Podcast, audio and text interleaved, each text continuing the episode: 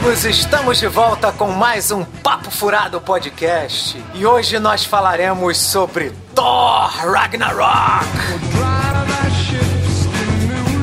Aqui é o Guga Ferrari e eu já decidi que a minha religião é a nórdica. Aqui é o Marcos Cardoso e eu acho que a gente devia ter gravado esse podcast na quinta.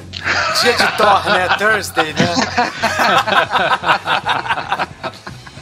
Aqui é o Frederico Moreira e luta entre Thor e Hulk de verdade foi no retorno do incrível Hulk. Que ninguém viu, né? Meu nome é Rogério Roma e eu descobri que com esse filme o valor do trono lá de Asgard ficou bem mais alto. Tá custando o olho da cara.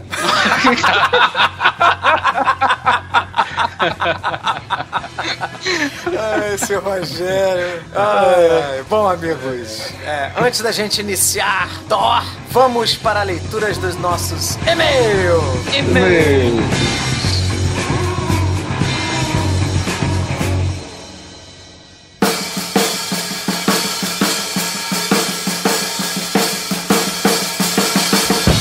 lembrando novamente, para vocês entrarem em contato com o Papo Furado Podcast, basta mandar um e-mail pra gente pelo papofuradopodcast.gmail.com.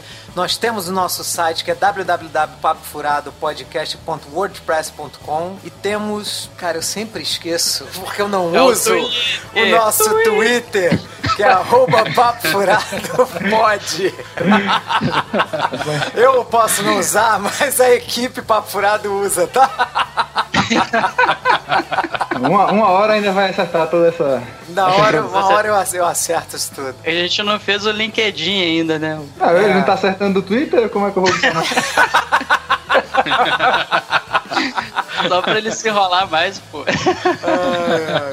Bom, a gente recebeu uns e-mails muito bons nessa última leva de e-mails, né? Devido ao, ao episódio do Blade Runner. Temos também um, um e-mail também de se referindo a outros episódios. E é Sim. esse primeiro e-mail que a gente recebeu, que é do Rafael Castro. Na verdade, eu acho que ele, ele prefere que eu chame ele de Rafael Stefano. É um amigo meu que ele. É família, família grande, já- uns três já mandaram pra gente e-mail, não foi? É, na verdade, os dois. Falta o Marcelinho, hein, Marcelinho? Ah, pode crer. São três irmãos, hein? Tô esperando seu e-mail, Marcelinho. Mas o, o Rafael, ele fala que ele tá acompanhando a gente desde o primeiro podcast. E ele diz que a gente tá né, gravando um excelente conteúdo, tá agradecendo a gente, que ele escuta a gente indo e voltando da faculdade, que né, é uma coisa que ele gosta de fazer. Muito obrigado, Rafael. A gente faz o, o nosso programa aqui com muito carinho, cara.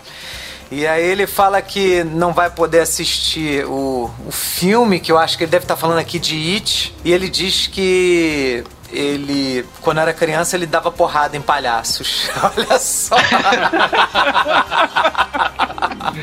É porque tinha melhor prevenir medo, do que né? remediar, né? É, o medo faz você atacar, né? Então ele, no É. caso dele, ele disse que a mãe dele teve a excelente ideia de levar ele no show da Xuxa quando ele era criança. E, porra, ele disse que tinha uma porrada de palhaço lá na gravação. Ele disse que bateu em todos, né? Isso aí. É, então, é, quer dizer, era uma criança, né? Mega pacífica, né? O serial Clown Killer, né?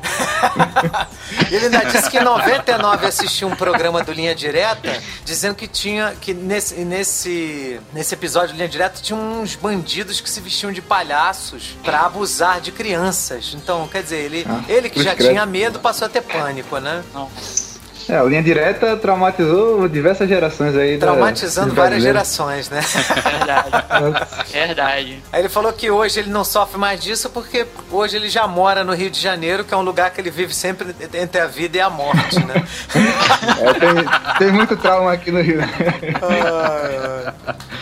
Aí ele me dá uma sacaneada dizendo que ele assina a HBO e ele pode dizer que a Game of Thrones virou um novelão nessa sétima temporada. Ele pode reclamar o quanto ele quiser. Ainda, inclusive, ainda faz chantagem dizendo que vai passar meus podres das barbeiragens que eu fazia lá nos Estados Unidos quando a gente viajou, que eu fazia U-turn lá na, na- nas, nas autoestradas lá do, do Arizona.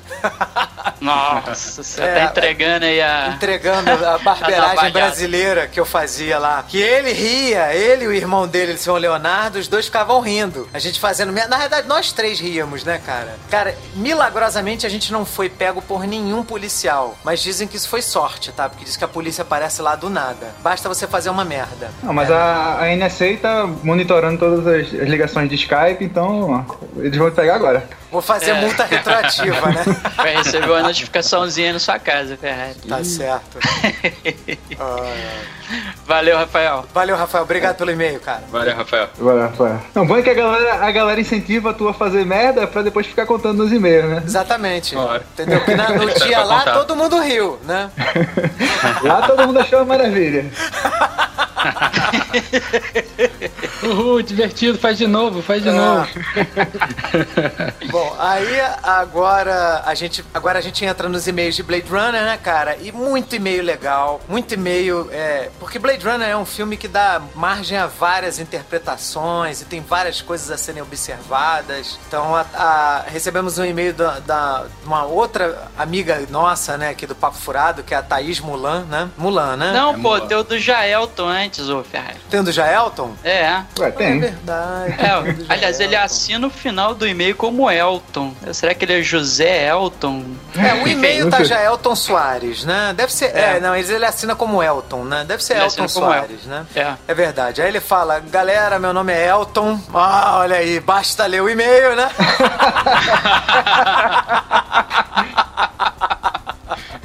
Ah, é a primeira vez que eu escuto o podcast de vocês e foi simplesmente excelente. Pô, muito obrigado, Elton. E ele fala que não vai se demorar porque ele quer falar um pouquinho sobre a obsessão do primeiro Blade Runner com os olhos dos replicantes, né? Porque ele diz que essa questão tá sempre aparecendo, né? a- a- Aquela, aquele reflexo nos olhos da Rachel, nos olhos até do, do Harrison Ford em algum momento, lá no teste lá do Voikampf, ah, o- do leitor de retina, da, a cena com o Roy Beatty lá na, naquele cientista lá que tá fazendo os olhos lá, aquele oriental, né? Que ele, que ele vai lá perguntar informações sobre o Dr. Tyrell. Na hora que o Roy Beatty mata o, o Tyrell, ele mata também furando os olhos. Realmente, o, o filme, o, Blade, o primeiro Blade Runner, ele, tem, ele faz muita alusão aos olhos. Né? E aí ele, ele faz uma, um paralelo aí, uma comparação com a frase do Da Vinci, dizendo que os olhos são a janela da alma, né? Então é, faz sentido. O, o, o Ridley Scott ele é um diretor extremamente é, plástico, né? Então ele, ele gosta muito dessas metáforas visuais, né? Vocês têm alguma coisa a falar sobre isso? Não, só concordar. Ele realmente ele investe muito nessa, nessa na imagem né, do olho. E essa parte da alma também ela chega nesse 2049, né? Que o, o Kai ele fala que ele nunca matou ninguém que tinha nascido, né? Alguém que tinha alma, né? A alma entra nessa parte também.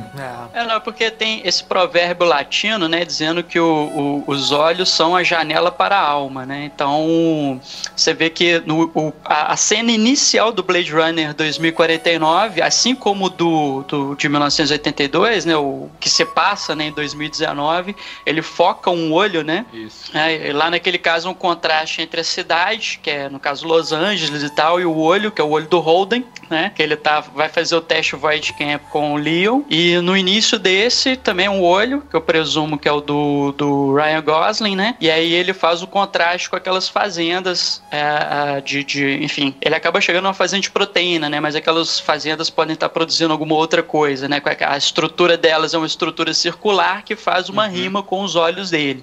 Né? E exatamente por conta desse provérbio, né, dizer que, o- que os olhos são o espelho da alma. E é interessante que ele fala que o, o Roy Beatty ma- mata o, o Tyrell apertando os olhos dele, né, cegando o Tyrell, e o Wallace, que ele é o continuador da obra do Tyrell, ele é cego. É. Né? E aí também você pode dizer o seguinte, ele é cego e portanto ele não tem alma, né? Esse é um indício de que ele é o vilão do filme, né? Os olhos dele são opacos, né? Eles não chegam a ser Verdade. uma janela, né? Então, É, não, é tem, não tem vida né, no olho dele. Exatamente. E a forma de você, né, lá no primeiro filme, né, tem aquela forma de você identificar quem é replicante, quem não é, aquele reflexo vermelho nos olhos também, né? Então, então essa- essas metáforas com olhos são muito ricas, tanto no primeiro filme quanto no segundo filme, são, são bastante ricas É mesmo. verdade, eu não tinha reparado nesse segundo filme, não. Aí, tá vendo? Cara, tá vendo como é que Blade Runner é rico, cara? Eu vi o filme, porra, duas vezes e, cara, ainda tem coisa pra eu olhar, cara, no filme. É impressionante. É uma, é uma vergonha que Blade Runner tenha, esteja tendo um resultado nas bilheterias tão ruim, cara. É uma vergonha. Realmente as pessoas não estão dispostas. É. As pessoas preferem pagar pra ver Velozes e Furiosos, né? É, pô, pelo amor de Deus, né, cara? Que é, pelo é amor a de segunda, Deus. é a segunda maior bilheteria do ano. Deus me livre. Vamos aqui, então, agora sim, Thaís Mulan. É isso? Agora vai. Agora, Agora vai. Agora vai. Agora vai. Mais uma, nossa, mais uma grande amiga nossa escrevendo pra gente, a Thaís. E ela falou que quer se desculpar porque ela não escreveu lá no podcast passado. É porque ela tava em provas e estava com medo também de It. Sabe que eu ouvi algumas pessoas falando que não ouviram It porque tava com medo do podcast, sabia? Mais de Porra, do uma. podcast? É, tava com medo de ouvir, porque tá- tem medo de filme de terror, de filme de palhaço. Palhaço não, é pode deixar. sinistro, A gente, a, gente, a gente fez o ritual da tenda da maconha antes, aí não tem problema não. Bom, aí a Thaís ela começa o e-mail dela, porque o e-mail da Thaís é muito grande, tem muita informação, ela, ela dá vários insights assim legais pra gente discutir. Aí eu vou dar uma resumida, tá? Só pra não ficar aquela coisa meio, né, é, maçante, né, pra gente dinamizar a coisa, né? Então, ela fala que ela gostou muito do Blade Runner, tanto do, do primeiro quanto da sequência. Ela diz que ela percebeu é, a, a- questão da, da metáfora, né? Da, da, da- que eles falam do, do paralelismo visual, né? Entre o primeiro e o segundo. Ela fala disso, que ela traça um paralelo entre a Rachel e a Love, né? Que as duas, em tese, seriam as, as representantes lá das grandes corporações, né? A Rachel era a representante lá do Tyrell, que até apresentava ela como sobrinha dele, e tinha nome, né? Tinha um nome. Se bem que os outros também tinham, né? Roy Bailey, É, no primeiro né? filme todos eles tinham. Todos eles tinham Sim. nome, nesse não, né? Mas aí ela. E, e o, a Love é a representante lá do. Esqueci o nome do cara. Qual é o nome do, do Wallace. vilão? Wallace. Wallace. Wallace. E aí ela fala que as duas, de certa forma, se rebelam, né? Tanto a Rachel, que né, foge, e a Love, que em determinados momentos, ela, ela segundo a Thaís, ela, ela percebeu que a Love, ela, a motivação dela não é só atender os interesses da empresa, mas dela mesma, né? De, dessa coisa de, de caçar uma, uma- um replicante que seja fruto de uma, de uma concepção, né? De uma, de uma replicante que consegue dar à luz, né? E isso pra ela é um grande, uma grande quebra de paradigma que na cabeça da Love ela é superior a, todo, a todos os outros replicantes, né? Só que ela não consegue engravidar, né? Então ela, ela tem esse, esse... Ela, ao mesmo tempo que ela atende, segundo a Thaís, né? Os interesses da empresa, ela também tem o seu, o seu interesse pessoal. Eu concordo com ela, eu achei bem observado isso. É, não, ela, ela tem esse, ela ela tem essa primeira, digamos assim, ferida aí, é, do, né, com relação ao Wallace, exatamente porque ela se considerava a preferida, né, a, a, a- digamos assim, a replicante especial, né, afinal de contas ele, é, ela era assistente pessoal dele, né, ele tinha dado o nome a ela, e aí quando ele descobre que, né, existe uma criança nascida de uma replicante, né, que, são, que é uma replicante que é, provavelmente ela contém a, a, questão da capacidade de se reproduzir e tal, ele começa a buscar isso, né, obsessivamente e é, deixa de ser a, a- a especial, né, lá, digamos assim, no, nos pensamentos dele. Acho, acho que é mais essa coisa da perda do posto dela, Sim. que é, que é a ferida maior dela no filme. Uhum. É, e ela fala até que na frente do Wallace ela se comporta assim de forma impecável. Ela só se permite sair da, né, do, com, do equilíbrio emocional quando ela não tá perto dele. Realmente, ela quando tá próximo do Wallace, tanto quando ela tá com, né, naquela cena final lá dela, que eu, eu vou tentar evitar porque a gente tá falando sobre o filme, né? E aí a gente não pode dar muito spoiler, né, sobre sobre, sobre a trama, né? E aí ela, ela, ela realmente, quando ela tá próxima dele, ela segura um pouco a onda, ela só vai se, se desequilibrar quando ela tá sem ele. Realmente, muito interessante as coisas que a, que a Thaís tem observado, né? Verdade. A Thaís tá observando. Cara, é muita coisa legal, tem muita coisa com spoiler aqui que eu vou evitar falar. Ela sacaneia a gente, porque ela disse que nasceu em 94, então ela não. A gente não pode sabe, zoar ela, que ela não assistiu o Globo Cut do Blade Runner. que ela não viu isso na Globo, entendeu? A sorte dela, né? né, né? E não, mas a Globocup ficou, ficou legal, ficou legal. E aí ela disse que viu, é, ela viu, ela teve a oportunidade de ver esse ano o Blade Runner e viu também junto a sequência. É, e ela bacana. disse que cada vez que ela vê, ela vai o filme vai melhorando, ela vai observando coisas diferentes e tal. Cara, é, é realmente é mais ou menos a mesma experiência que eu tenho com Blade Runner e do monólogo lá do final, do Lágrimas na Chuva. É, É, mas o que torna esse filme tão especial, né? Cada vez que a gente assiste, a gente consegue É. absorver algo diferente, né? Ter uma nova experiência. E foi o que a gente conversou no podcast podcast que um clássico, toda vez que você revisita ele, ele te traz coisas novas, né? Você consegue ver detalhes que você não tinha visto antes, ou então você, dependendo do momento que você tá na vida, você interpreta determinada cena de maneira diferente também, ele tem novos significados, né? Então, é. um clássico ele tem isso, né? É isso aí. É. Thaís, muito obrigado é. pelo seu e-mail, querida. Continua mandando, hein? Valeu, Thaís. Bom, agora nós temos também um, um outro e-mail também muito legal do Marcelo Pereira. Grande que é, Marcelo. Que é amigo do Marcão. Isso aí. Pô, o e-mail dele sensacional, cara, também. Igual, bem no nível da Thaís também. Falando que ele, né, que ele sempre tá ouvindo a gente desde o primeiro episódio, que tá gostando do nosso papo descontraído, da química, da risada fácil, sem perder o conteúdo, né, a profundidade, né? E ele tava ansioso para escutar o episódio de Blade Runner, que ele é igual a gente, né, um fã de Blade Runner, né? E ele fala que é, ele entende Blade Runner como uma vitória do cinema arte, né? Porque hoje em dia, né, os estúdios só produzem sequência, filme de reboot, coisas que não têm criatividade, não têm originalidade. Então, os grandes diretores, os caras que são talentosos, eles têm pouco espaço, né? Aí ele cita o Nolan, o Aronofsky, Tarantino, o Inarritu, David Fincher e o próximo e o próprio Villeneuve, né? Villeneuve. Que ele que ele é. acompanha desde do, do filme Os Suspeitos, que por sinal quem não assistiu Os Suspeitos assista porque é um filme sensacional. É, tem na Netflix. É, tem na Netflix. É. é muito bom, cara. O Villeneuve é espetacular. E aí ele, ele disse que também assim, sem, sem deixar de lembrar da galera antiga, Scorsese, Spielberg, né, e tal. E ele fala que tem pouco espaço para esses caras mais autorais e ele acha que Blade Runner, ele, tanto o primeiro quanto o segundo, é uma vitória, né, nesse sentido, né? Infelizmente, ele não foi tão bem assim de bilheteria, né? Eu acho que não chegou a ser fracasso, mas ele também não deu lucro, né? O, o novo? O novo, né? Ele tá, fez 223 milhões até agora. É, ele custou 185, então não é exatamente um sucesso, mas eu é. acho que também não, não vai fazer nenhum estúdio quebrar, né? Não, deve, deve ficar no 0 a 0 ali, né? Ah, Os é. gastos de distribuição, não sei o que, deve empatar ali. Mas aí ele diz que a chance de dar, dar errado pra, pra essa sequência era grande, mas ele ficou, né, satisfeito porque teve um grande diretor, né? Que é o do Denis Villeneuve. E aí ele, ele acha que o que. Ele adorou, né? O, o Blade Runner 2049, ele falou que tem uma qualidade similar ao, ao, ao de 1982, que ele não se rende ao, aos lugares comuns aí dos blockbusters, né?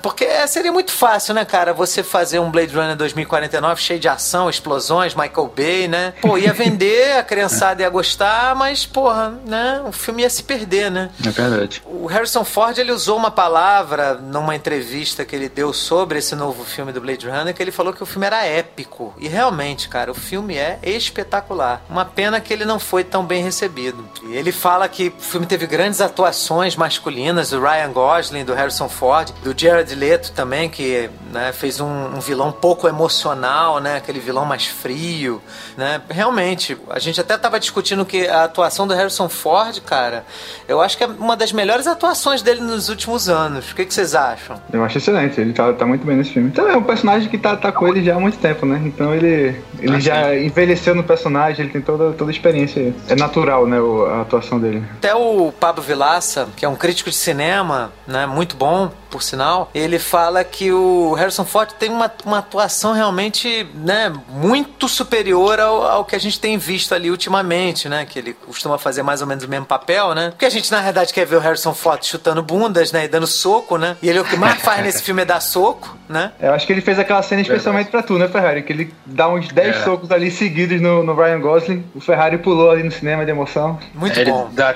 ele dá até uma olhadinha pra câmera, né? Pra ter certeza que o Ferrari tá vendo.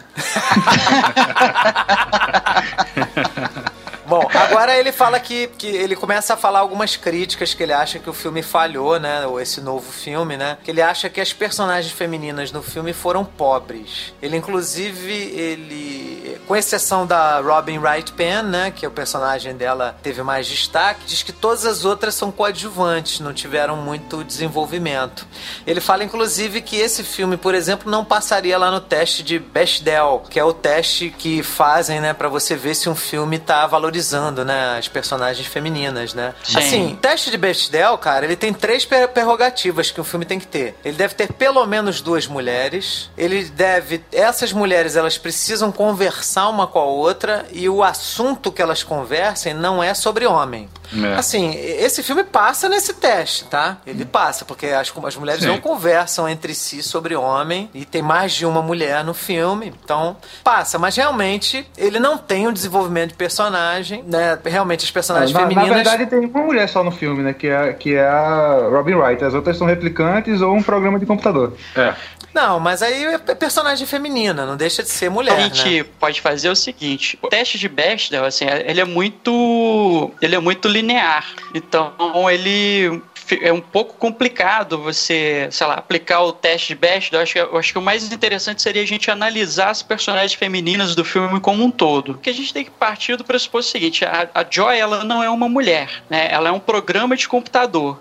E aquelas questões que a gente pontuou lá no, no podcast é exatamente para isso. Ou seja, ela é um programa de computador, uma inteligência artificial que é criada para poder é, dar prazer a um homem, né? Ela é, ela é um produto, digamos assim. E o filme, assim, obviamente, pelo fato dela ser um holograma, da, da, da atriz Ana de Armas ser uma atriz muito boa, uma atriz muito bonita, muito carismática, a gente tende a criar uma empatia com ela e tal, e a considerá-la como uma mulher no filme. E o que o diretor tenta fazer para poder quebrar isso foram aquelas coisas que eu falei lá no, no, no podcast, né, de, de, Blade Runner, que ele, ele interrompe, né, ela dá um tilt lá porque chega uma mensagem de voz, ela fica parada lá naquela posição esquisita, uhum. né, na hora, na hora que ela, né, que ela se sobrepõe lá à prostituta, né, a, mostram um, um, um outdoor daqueles gigantes com a propaganda dela, tem a cena da ponte e tudo mais. Então a gente tem que descartar a Joy como personagem personagem feminina nesse sentido. Né? Ela não é. é. uma mulher, ela é um programa de computador. Ela, ele, ela é, inclusive, assim, feito de maneira machista, né? Porque é, é um programa de computador que simula uma mulher que tá ali só para servir dar prazer ao homem. Né? Então acho que a gente deveria se concentrar na Love, na personagem da Robin Wright e principalmente na personagem que poderia ser uma personagem feminina forte no filme e que acaba não sendo, que é a líder lá do, do dos revolucionários é, é, replicantes. Né?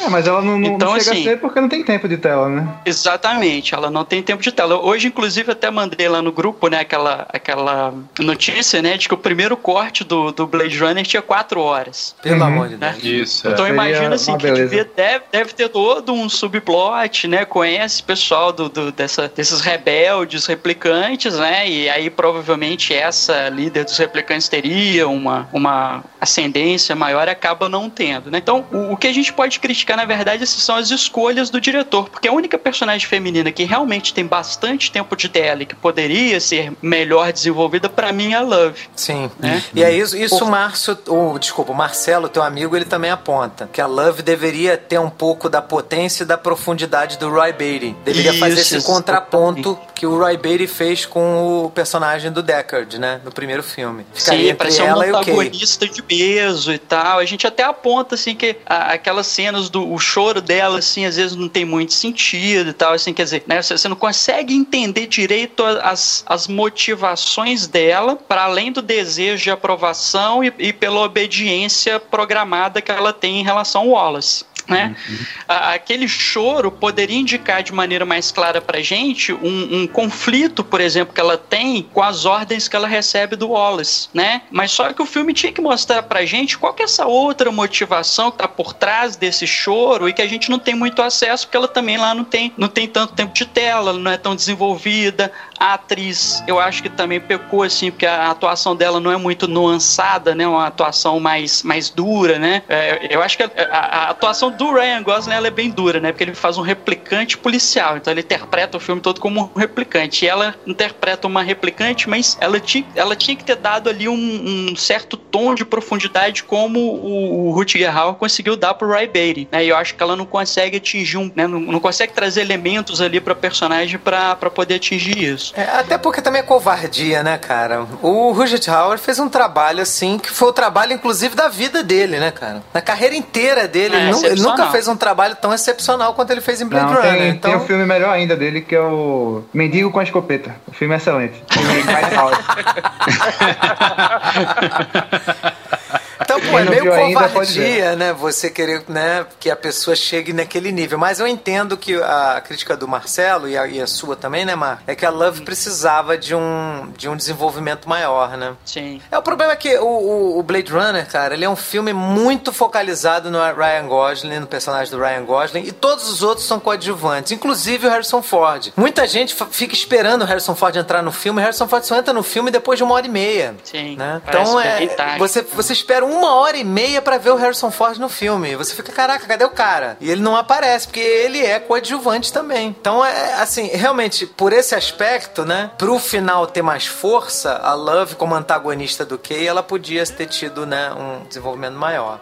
É. E a outra Sim. coisa que o Marcelo fala, que a gente concorda, mas a gente não teve muito tempo, né? Porque era tanta coisa para discutir, é sobre a, a, carência do Vangelis, né? O trabalho do Vangelis nesse novo filme. Hum. É outra coisa que também é covardia, né, cara? Você, o Hans Zimmer, por mais, ele até fala, né, que por mais que o Hans Zimmer se esforçasse, ele não ia chegar à altura do Vangelis, né? E... É, o cara, o cara é genial, né? O, é, dos grandes nomes aí da, da, da, do, né, da, da, música no cinema, né, mundial, assim, né? É. é. o cara que tá do lado ali do, né, do Ennio Morricone, tá do lado do, do John Williams e tal, né? Então... E assim, com certeza é ele não quis né? trabalhar. Se ele tá vivo, ele não quis fazer parte, porque eles chamaram o, primeiro roteirista lá de trás, que estava aposentado, o cara saiu da aposentadoria para escrever o filme, e com certeza eles devem ter convidado o Vangelis para fazer a nova trilha, mas ele não quis, né? Provavelmente não quis, né? Tô chutando é. aqui, tá? Não li isso em lugar nenhum, não, né? Mas provavelmente ele não aceitou fazer. É. é, assim, eu acho, eu acho assim que a, a trilha sonora desse novo filme, ele, ele tenta emular o, o original, né? Assim, até tem, tem vários acordes que se repetem, várias músicas para dar essa. para criar essa ideia né, de que é uma sequência mesmo, que faz parte, você tá situado no mesmo universo e tudo mais. Uhum. É, eu acho que é um bom trabalho, assim, não é um trabalho genial como o do, do Vangelis. O, o, eu acho, acho assim, eu tenho uma opinião um pouco diferente da do Rafael, assim, apesar da trilha ela ser mais intrusiva, porque a, a trilha do Vangelis no original ela se, ela se conecta ao filme mais, mais organicamente, digamos assim, né? Ela, ela, ela parece que faz parte daquele ambiente. E o Hans Zimmer, a gente conhece o trabalho do Hans Zimmer, a gente admira o trabalho do Hans Zimmer, a gente eu sabe que muito. a trilha, mas a gente sabe que a trilha dele é uma trilha que interfere muito no, no filme, assim, no sentido de que a, a, a trilha sonora, ela, ela, digamos assim, você percebe a trilha sonora no filme, não, não uma trilha que tá ali, que tá junto com o filme, que tá orgânica no filme. Você, você, você, você gosta, aprecia, mas você sente que, né, é, é, é como se fosse um, um personagem, um ator ali que você tem que prestar atenção, né?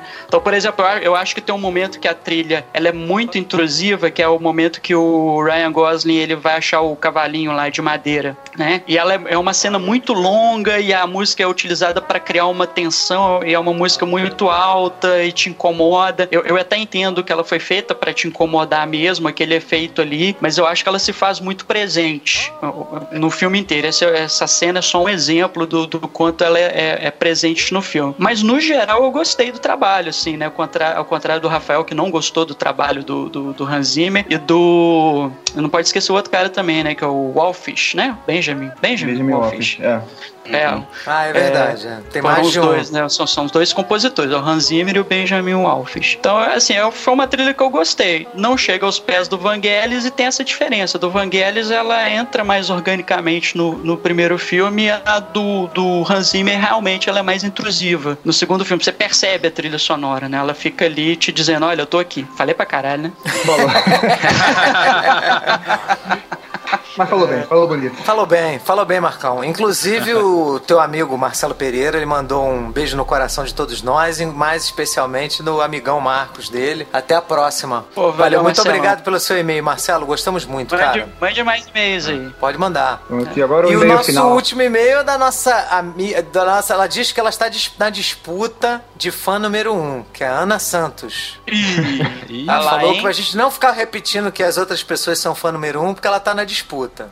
Ela tá, com ciúme. Tá com ciúme já da parada já. Ela ainda diz que o podcast é dela também. Eu, acho, eu achei maneiro, cara. Achei maneiro. Ela diz que Sim, se claro. sente participando da conversa com a gente. É, é essa a intenção, né, do podcast, né? É trazer, né, pra você a sensação de você estar, né, com seus amigos conversando sobre assuntos que você gosta, né? A ideia do Sim. podcast é essa mesmo. E aí ela diz que a gente tá fazendo isso muito bem, porque ela acha que o balizador seria isso, ela se sentir incluída e ela tá se sentindo, né, na nossa conversa. E ela fala que não precisa ser sério demais e, e ela tem, ela tem uma, uma, uma coisa que ela gosta muito no nosso podcast, que a gente não, não se coloca muito como autoridade, criticando excessivamente os conteúdos, que é mais uma conversa assim fluida, que a gente tem os nossos argumentos, mas tem também coisas que são brincadeiras, então ela tá elogiando isso.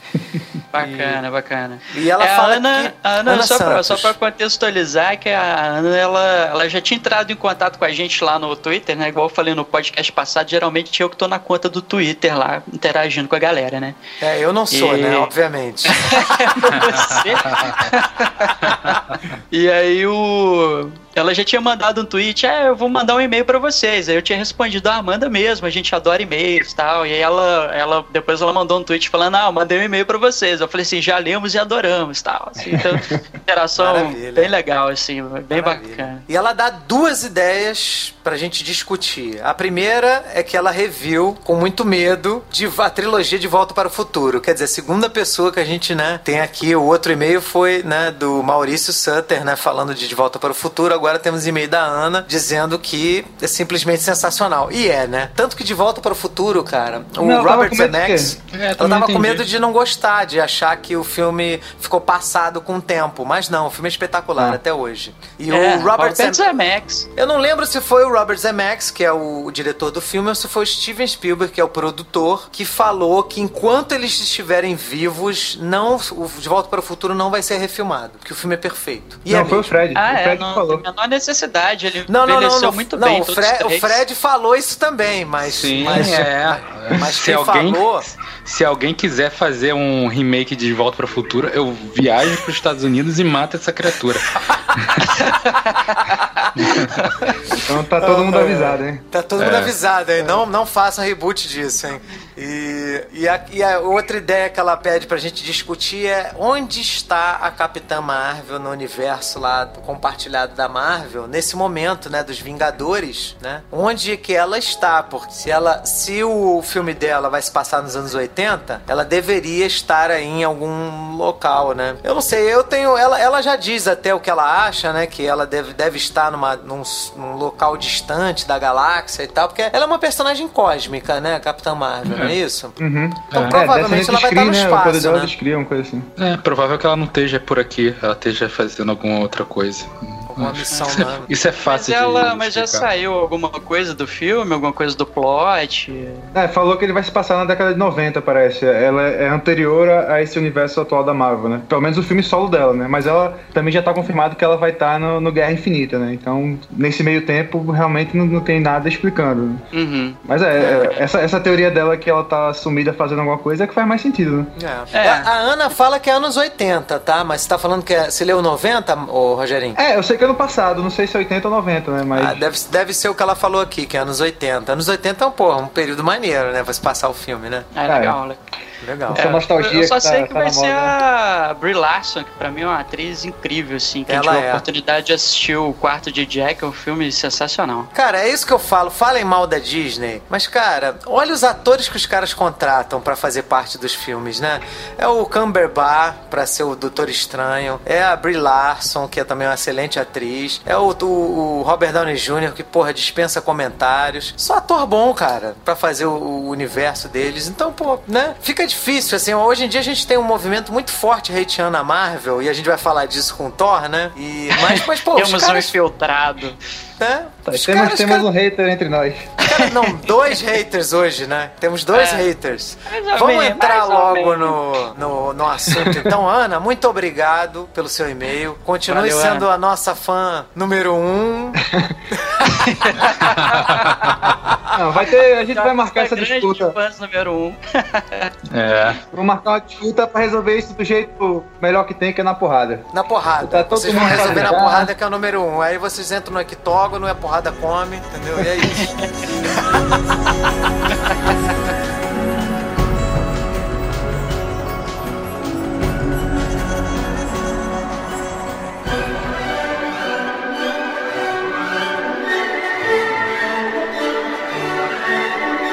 Então vamos começar a falar de Thor Ragnarok.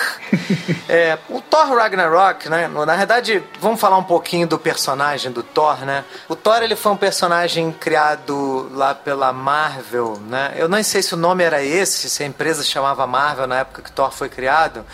Mas ele foi criado pelo, pelo Stan Lee, junto com aquele desenhista que- clássico que é o. Caraca. O Jack Kirby. Jack Jack, Kirby. Kirby. Foi Stan Lee e Jack Kirby que criaram o Thor porque eles queriam ter um deus do trovão, né? Queria ter um deus. Na verdade, eles queriam criar um personagem que fosse um deus. E aí eles criaram o, o, o Thor. Na época eles já tinham o Hulk e eles queriam fazer um personagem com poder assim similar, tão poderoso quanto, né?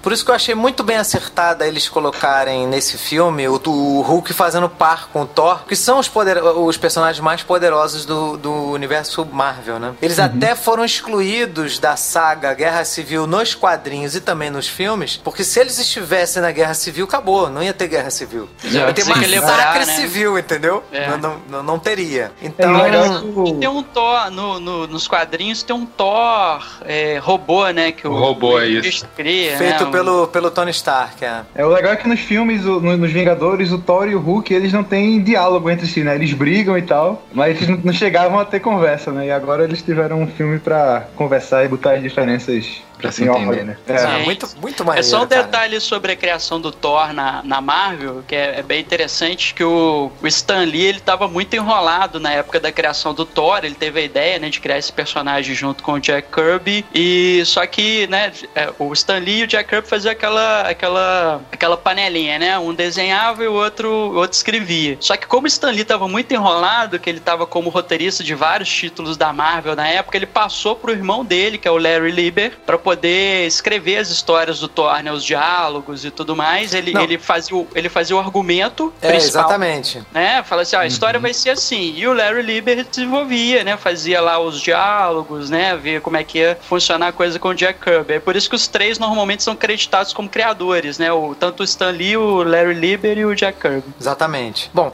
e aí eles pegam aí, né, a mitologia nórdica, né? Que é, que é a, a- a parte mitológica lá daquela região lá. É, é norte europeu, né? Isso, né? É, Escandinávia. Aquela região da né? Escandinávia, né? nórdicos, é. Uhum. É. São os países nórdicos, que é Noruega, Dinamarca, Suécia, né? Então é, é, é a mitologia Alemanha ligada a esse, um pouquinho do- da Alemanha, né? Mais pro norte, né? Devia ser. É porque a- acaba que, como os vikings, né? É, a E- e região dos vikings, né? E viking aqui, é, é, as pessoas confundem muito viking com o povo nórdico. Viking, na verdade, é uma profissão, tá? Não é, não é um povo. Viking é a profissão de você pegar um navio, ir pra um outro lugar, que é pra um outro país, matar, estuprar e saquear. Isso é ser viking, tá?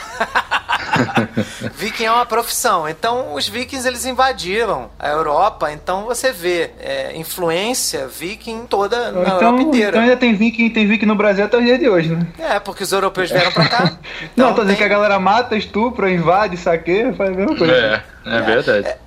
Essa, ah, sim, claro, isso sim, isso continua, né? O, até a, o que o Marcos fez, né, da quinta-feira, né, porque Thursday, né, na- em inglês, a origem é dia de Thor. É, o, Tem- o- essa- a religião nórdica, assim, a religião dos, dos, dos vikings e tal, ela, ela tem muita influência no, no dia de hoje até, né? No, algumas palavras, né, que são criadas em função disso. O próprio nome do inferno, né, que é o Hell em inglês, vem da, da mitologia nórdica, vem da, Sim. da Hela, né? O- a quarta-feira, Wednesday, é o dia do Odin, a quinta-feira é o, o dia do Thor, a sexta-feira é o dia do Fry, né? Então, são vários deuses homenageados aí. É verdade. Então a gente tem muita influência porque eles, eles invadiram a Europa inteira, cara. Inclusive a formação da Inglaterra, e isso aparece naqueles livros Crônicas Saxônicas, né? A formação da Inglaterra se deu muito por conta das invasões dos, dos dinamarqueses, né, dos noruegueses, porque eles precisaram se unir, eram vários reinos, e aí por conta dos invasores eles se uniram para combater um inimigo comum e aí criaram um país que, né, na verdade o Reino Unido, né? Então, uhum. pô, é, os vikings eles estão em toda parte, né, no nosso mundo. E aí, na, dentro da mitologia deles, né, eles, eles têm nove mundos. Asgard, que é o, o lar lá dos, dos Aesir, que são os deuses, né, que faz parte Odin, Thor, Loki, né? Você tem Alfheim, que é onde vivem os elfos e, e aí a gente percebe também uh, da onde, qual foi a fonte que o Tolkien bebeu, né, para escrever Senhor dos Anéis, para fazer essa estrutura dos povos, dos humanos, dos elfos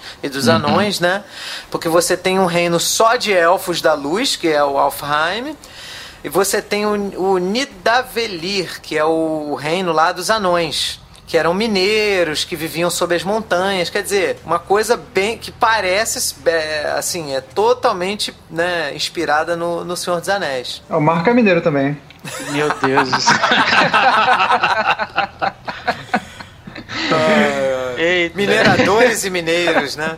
E, for, e, ferreiros também. Então, e aí você tem Midgard, que é o nosso planeta, o planeta Terra. Né? Você tem Jotunheim, que é o planeta lá do gigante, que é o planeta que o Thor ataca lá no primeiro filme, que começa o filme do, do Thor, do primeiro filme do Thor, ele tá em, em Jotunheim. Tem o Vanaheim, que é o planeta dos Vanir, que é, são os outros deuses que vivem na, em acordo de paz com, a, com os Aesir, né? Niflheim, que é o mundo escuro, que é que inicialmente lá nessa mitologia nórdica, né, dos vikings, você tem Niflheim, que é um mundo escuro, feito de névoa e, e, gelado, e você tem Muspel, que é um mundo do fogo, que é onde vive o Surtur, que é esse, esse, esse, esse personagem vilão que aparece nesse filme do Thor Ragnarok, que ele é um dos caras que... Exatamente, ele é um dos caras que tem esse poder de trazer o, o Ragnarok. E tem um mundo lá da, do, dos mortos, que a governante é a Hel, que o nome dela em inglês é Hel mesmo, com L só, mas a, aqui para tradução uhum. nossa, né, do Brasil, colocaram como ela deusa Hela, né? Que é uhum. é que, que, é, que são aqueles mortos que não não morrem em batalha. Que para os vikings, né, na verdade não é só para os vikings, aí é para todo o povo, né, que acreditava, né, nessa religião, você só ia para o paraíso se você morresse lutando, se você morresse em batalha, que são os salões do Valhalla, que você uhum. no salão do Valhalla de manhã você saía para um campo e ia lutar uns contra os outros, até para treinar, porque todos os guerreiros que estão no Valhalla vão lutar no juízo final, que é o Ragnarok, que é o apocalipse uhum. dos vikings, né? E aí eles treinavam a luta, no final do dia todo mundo ressuscitava e ia, ia fazer um grande banquete, uma grande festa nos salões do Valhalla. Então esse é o paraíso dos vikings. Então esse é o lugar que eu quero ir quando eu for morrer, entendeu? É muito melhor, né? Aqui o cara tem que se comportar bem, ajudar os outros, não sei o que, pra ir pro, pro céu, e o, e o, inferno é só pra galera ruim, né? Lá não, lá, se você podia ser a melhor pessoa do mundo, se você morresse doente ou com alguma merda assim, tava fudido, ia pro inferno mesmo. Exatamente. Porque o paraíso era só pra quem era guerreiro. É, exatamente. É, o é. inferno é para os fracos. Cara, tem até um, um, um, um curta de animação que é muito legal, que é exatamente sobre isso, que chama Saga de Bjorn. É, quem quiser tem no YouTube, facinho de achar, que é um guerreiro viking, né? Que ele morre em batalha e tudo mais, assim. E ele tá, ele tá lutando contra um dragão, o dragão, né? Um bicho lá mata ele tudo. E o dragão tava assolando uma vila e nessa vila tinha uma igrejinha católica já, né? E aí ele morre e tal, o espírito dele sai do corpo e vai, vai subindo assim para entrar nos salões do Valhalla. Assim, ele tá lá todo feliz, tal, não sei o quê. Aí de repente vê um monte de freirinha assim no corpo dele, começa a rezar, tal, não sei o quê, dá um enterro católico para ele, assim, o, o Valhalla desaparece, ele entra no céu católico, ele fica muito ele ficou muito puto, cara. Coitado. Cara, depois a gente bota aí no, na descrição do episódio, chama Saga de Bjorn. Muito ah, legal. Coloca lá no porra, post do site. Tá vendo? É. Crente que ia pro céu bom, porra.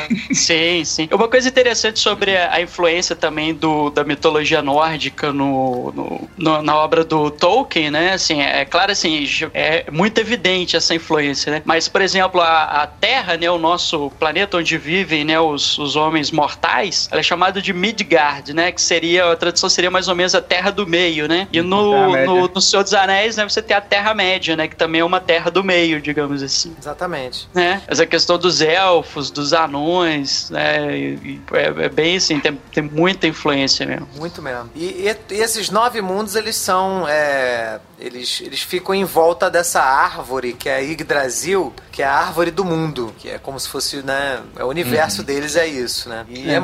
É, é. muito interessante essa mitologia, né? Era uma religião na época, né? Hoje em dia acredito que ninguém mais, né, tenha convicção nessas coisas. Olha que você acha, hein? Só eu, né? Ah, Só eu. Vai achar, vai achar.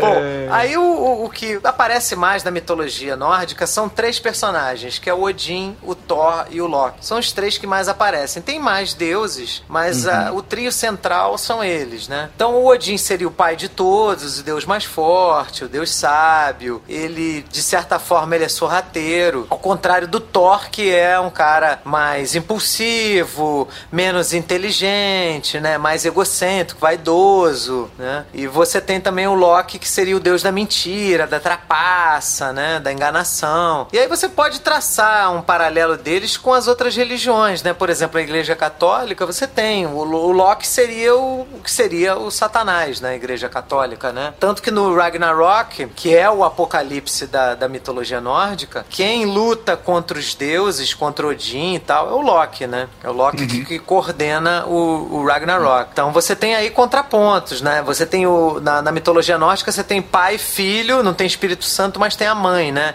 Que é Thor, Friga, é, na verdade é Odin, Thor e Friga, né? Pai, mãe e filho, né? Na Igreja uhum. Católica você tem pai, filho e Espírito Santo, que seria Espírito Santo seria a energia de Maria, a energia da mãe, né?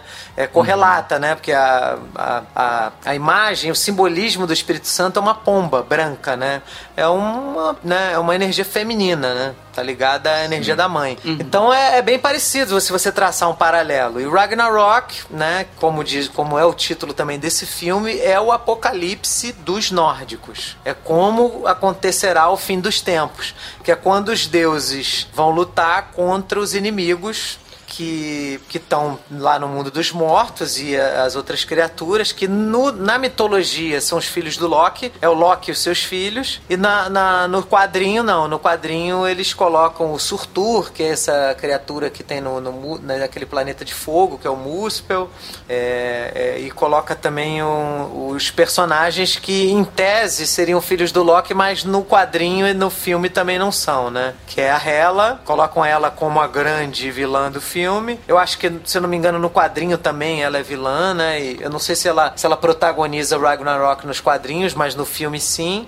Junto com Fenrir, que é um outro filho do Loki na mitologia, mas no quadrinho no filme não, são, não é, né? Uhum. E tem, tem também a serpente de Midgard, que também que é, é, o outro, é um outro filho que também não. Mas esse não, nem aparece no, no filme nem no quadrinho, que eu que eu lembre, eu nunca vi. Vocês já viram a Serpente de Midgard no quadrinho? Não, não é, me recordo não. não. Eu, eu, lembro muito que eu lia aquela fase do... Até que a, a, melhor fase do, do Thor nos quadrinhos é do Walter Simonson. Quem leu aí essa fase? Alguma coisa? Eu li muito pouco Thor na, é. na Marvel. Eu li, eu li inclusive mais o universo, o Thor do universo Ultimate do que do, dos quadrinhos, né, da, dos, da, linha normal da Marvel. Da linha regular, né? Isso. É, eu lia porque eu lia quadrinho na década de 80 e era década que o Walter Simonson tava lá bombando, né? Lá na, nessa fase, que é a fase considerada a melhor fase de quadrinhos do Thor. Então ele, ele botou o Surtur, né, como um uhum. precursor lá do Ragnarok, numa das versões, né? E aí, a, provavelmente, eu não lembro agora, mas provavelmente a Hela devia estar envolvida como ela está envolvida nesse filme, né? E aí é, é uma coisa que eu acho legal que eles fizeram, que é colocar ela como a filha primogênita do, do Odin. Na mitologia ela é filha do Loki, mas no filme ela é filha do Odin. Eu achei muito, eu achei isso muito legal, uma adaptação muito boa. Uhum, o que, que, que vocês acharam? É, Não, na mitologia, o, o, o, Loki ele é irmão do Odin, né? No, no, no filme ele é filho do, do Odin. Ele é, filho essa, de ele é, fi, ele é filho adotivo, né, do Odin. É, no o filme. que ficou muito legal, né, cara? Assim, no é, quadrinho não, cria, também. É, cria toda uma, uma, relação, né, com o Thor, com a disputa lá pelo, pelo trono e tal. É. Cria mais drama, né, pra história. Sim, porque é a disputa entre irmãos, pelo amor e pela aprovação do pai, né? Muito legal isso. Eu, é, é uma adaptação que a Marvel fez, isso não saiu da mitologia, porque o, o Loki ele era irmão do Odin e, na, e a Marvel botou como filho, né, como irmão de Thor. Porque o Loki e o Thor, eles têm uma ligação daquela de irmão, de um ficar implicando com o outro. Porque o Loki, ao mesmo tempo que ajuda o Thor, ele sacaneia o Thor.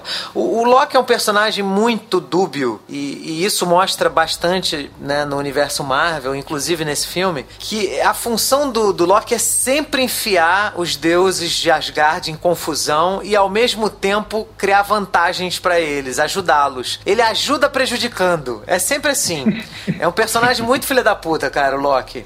Né? Claro que no final ele se coloca como inimigo, porque ele faz tanta merda que chega um dia que né, o pessoal fala: ó, a gente tem que matar esse cara porque ele já fez coisas né, horrorosas, né? Ele, ele, ele, ele faz a, a Ele engendra um plano para matar o Balder, que é o, o filho de Odin mais belo, amado por todos que é o grande herói lá de Asgard. Um dos grandes heróis de Asgard, né? Então ele, ele faz muita merda, o Loki. Mas o, o Loki, ele é um cara que ele é amado e odiado ao mesmo tempo. É impressionante. Uhum. É uma coisa. E nesse filme aparece isso bastante, né? E aí vamos entrar um pouquinho agora no Thor Ragnarok. A gente vai falar agora do filme. Vamos falar só brevemente, né? Só pra, pra, pra evitar o spoiler da galera que não viu, né? Só pra falar um pouquinho assim. Vamos pegar a, a assim, o que que. Assim, assim, esse filme está sendo muito elogiado e ao mesmo tempo muito criticado, né? E a gente aqui no nosso podcast nós temos dois haters do filme. é ou não é? Não, não, não é pra tanto assim também. É, nem é uma questão de ser hater. Não, que é questão de quê? É questão não, de quê? Vambora. explica isso?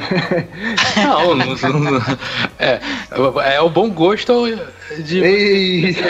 ruim, É só isso. É, é, vamos falar mais, mais ou menos é. as impressões gerais, porque a crítica que esse filme está recebendo é o seguinte: que esse filme é muito palhaço, tem um humor muito é, babaca e tá descaracterizando o personagem. Não é filme de. não parece um filme de super-herói. É essa crítica de quem tá falando mal do filme é essa. E a crítica que, e, e da, do pessoal que tá elogiando o filme é que exatamente esse humor que né, o pessoal, alguns não gostam, é o que tá fazendo o filme se destacar e o filme se diferenciar no universo Marvel e tá muito legal. Então a gente tem esses dois lados, né? Então vamos começar da galera que não gostou, né? Fred. Não, então, eu acho esse filme, ele diferente dos outros, que os outros eles são filmes, né, de super-herói, mas eles sempre evidenciavam algum alguma característica, né? Ah, o, um filme de espião, o filme de, de coisas sobrenaturais, o filme sobre é, enfim, ele, ele, ele sempre pegava alguma característica de ah, um filme de assalto, alguma característica que imprimia no filme de super-herói e tinha suas pinceladas de humor. Esse filme, ele se assumiu como um filme de comédia, né? O gênero dele é de comédia. Ele não é que nem os outros filmes que tem, tinham seus gêneros e, e tinha, aquela, tinha aquelas doses de humor, não. Esse filme realmente ele se assumiu como um filme de comédia. E assim, enquanto o filme de comédia, o filme funciona funciona, funciona bem. Mas como filme de super-herói, eu acho que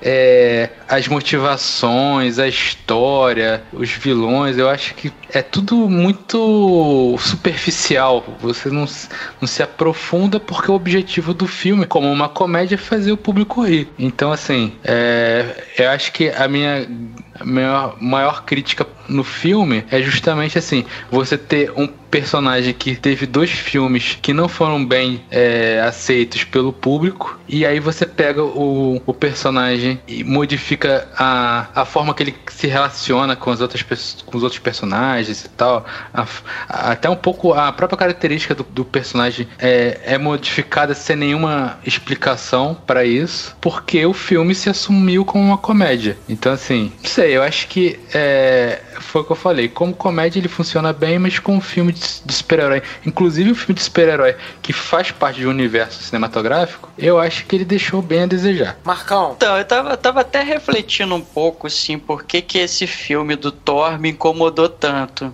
E eu acho que, assim, um, um, uma parte dele é, é, devido ao próprio filme em si, mas uma, e aí eu tenho que falar, porque uma parte dele talvez seja eu, que eu tô ficando um pouco cansado cansado de, de, Não é cansado de filme de super-herói em si, mas eu acho que eu tô, tô começando a ficar cansado de uma certa fórmula de filme de super-herói que eu acho que a Marvel tenta imprimir no, no seu universo cinemático. Eu acho que principalmente depois ali do. talvez do primeiro Vingadores uh, e também do. principalmente depois do Guardiões da Galáxia, eu acho que eles meio que decidiram que o filão para você poder salvar um filme de super-herói é, é, apostar muito na comédia. E aí eu acho que eles ficam talvez apostando demais nessa comédia e imprimindo um tom muito leve ao, aos filmes e isso gera essa sensação que o Fred falou, assim, é, de você ter vilões que não ameaçam de fato, é, de você ter construções de personagens um pouco superficiais e tal. Não que não seja legal, assim, o que eu, que eu tô falando é o seguinte, eu me diverti muito com, com Guardiões da Galáxia, acho que a comédia no Guardiões da Galáxia é, é, é o diferencial do filme, dele não se levar tão a sério assim,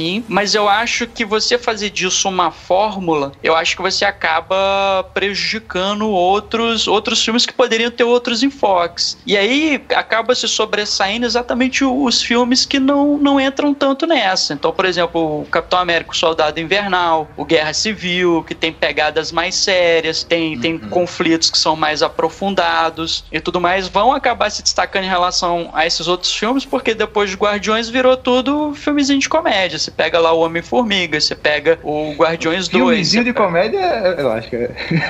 Não, mas enfim, é, você, você pega, por exemplo, assim, tem, tem tanta. Porque assim, o, o filme de super-herói é, é, um subgênero, mas que, uh, digamos assim, ele precisa de outros gêneros para poder se construir ou ficar interessante de uma certa forma. Então você pega um filme como Logan, por exemplo, é um filme que é um filme de super-herói, tá, faz parte do subgênero de super-herói, mas ele bebe de várias outras fontes, principalmente filme western e tal. Então eu acho que é, é, acho, acho que o Thor caiu meio que nessa armadilha, desde o, o, a escolha do diretor, que é um diretor de comédia, né? ele fez um filme muito interessante, se chama O que Fazemos nas Sombras, né, e tudo mais. É excelente esse filme, cara. É um filme muito bom, é um filme, é um filme muito bom, mas eu acho que a própria escolha desse, desse diretor já indicava o que a Marvel queria desse filme, né? E uh, também essa questão do, do, do, tema principal do filme, quer dizer, o, o Ragnarok, ele é o fim do mundo, né? Então, ainda que você tenha tons de comédia, em algum momento o filme tinha que ter uma coisa mais pesada, uma carga mais pesada. E ele é meio que leve, digamos assim, 90% é do filme é leve, tem essa pegada de comédia, os perigos que o, o, o personagem passa, por exemplo, assim, o vilão do Jeff Goldblum é aquele vilão, vilão caricato, né? Aquele, aquela coisa que você já não leva ele muito a sério, né? O, o, aquele cara que ajuda ele,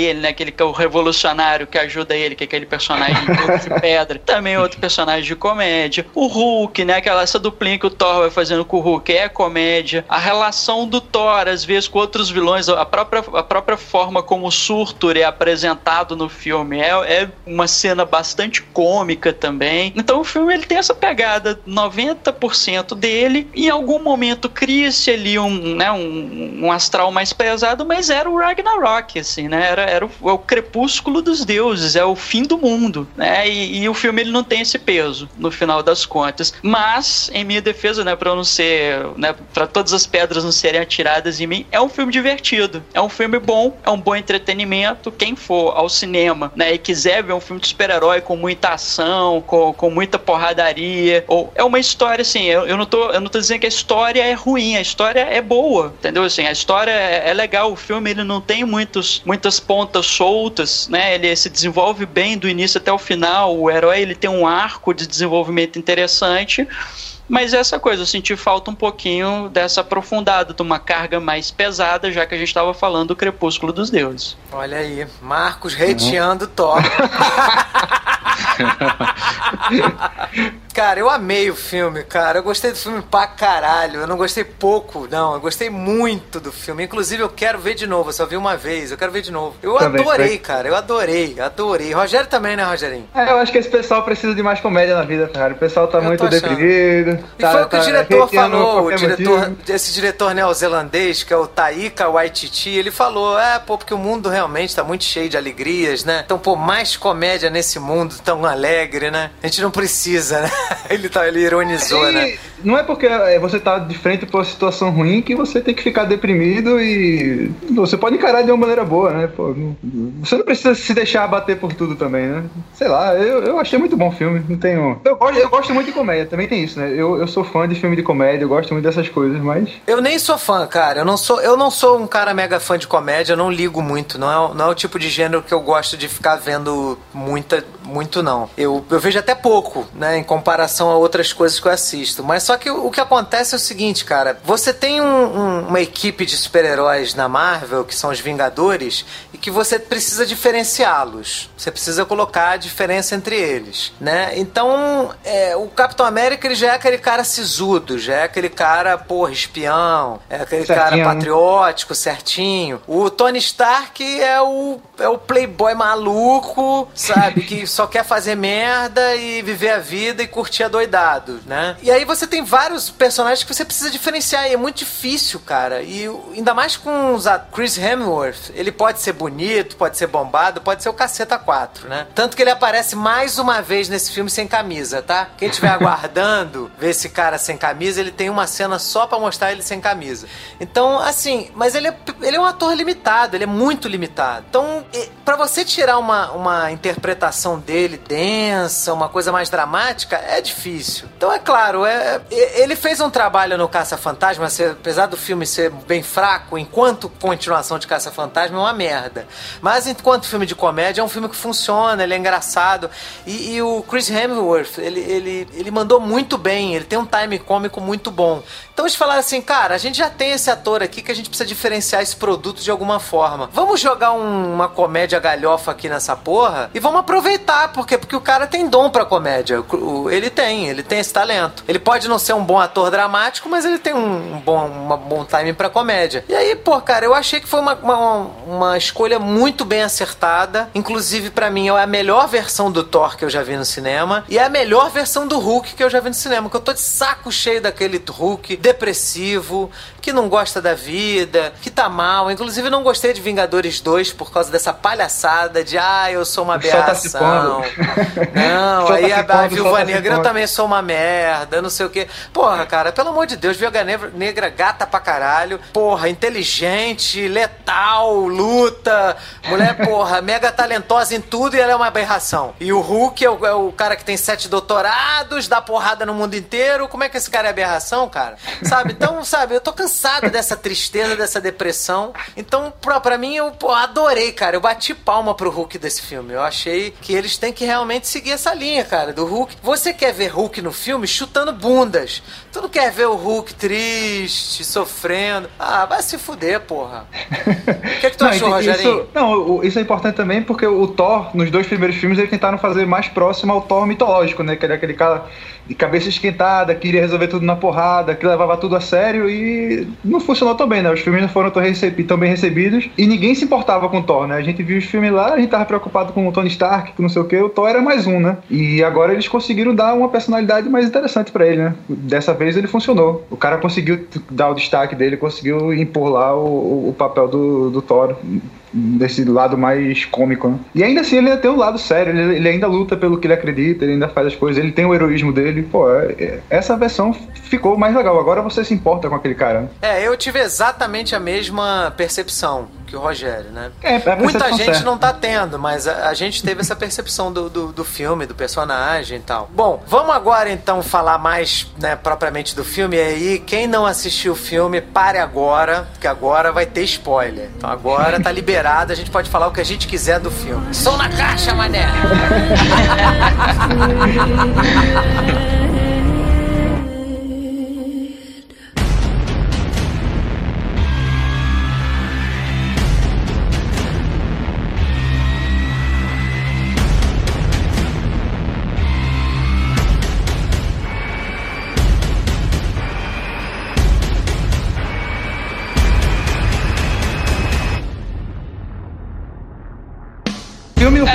assim, né? Ele, depois do Vingadores 2, que ele começa a ter aqueles sonhos lá sobre o Ragnarok, ele bota na cabeça que ele tem que impedir isso, aí no começo do filme ele tá lá no meio do, do, do, do inferno lá pra encontrar o surto, pra tentar acabar com o surto logo, pra não, não ter a chance de ocorrer o Ragnarok, né? Exatamente. Ele mergulha de cabeça lá e quebra todo mundo na porrada, arranca a cabeça lá do surto pra, pra impedir que tenha o Ragnarok, e é assim que, que, que a história começa. É, ele, come... É. ele só resolve tudo na porrada, no martelo, no, né? é, é sempre assim. E aí, cara, e o Hulk é a mesma coisa, porque o Hulk, ele resolve tudo na base da- do cacete. Então não, não dá, cara.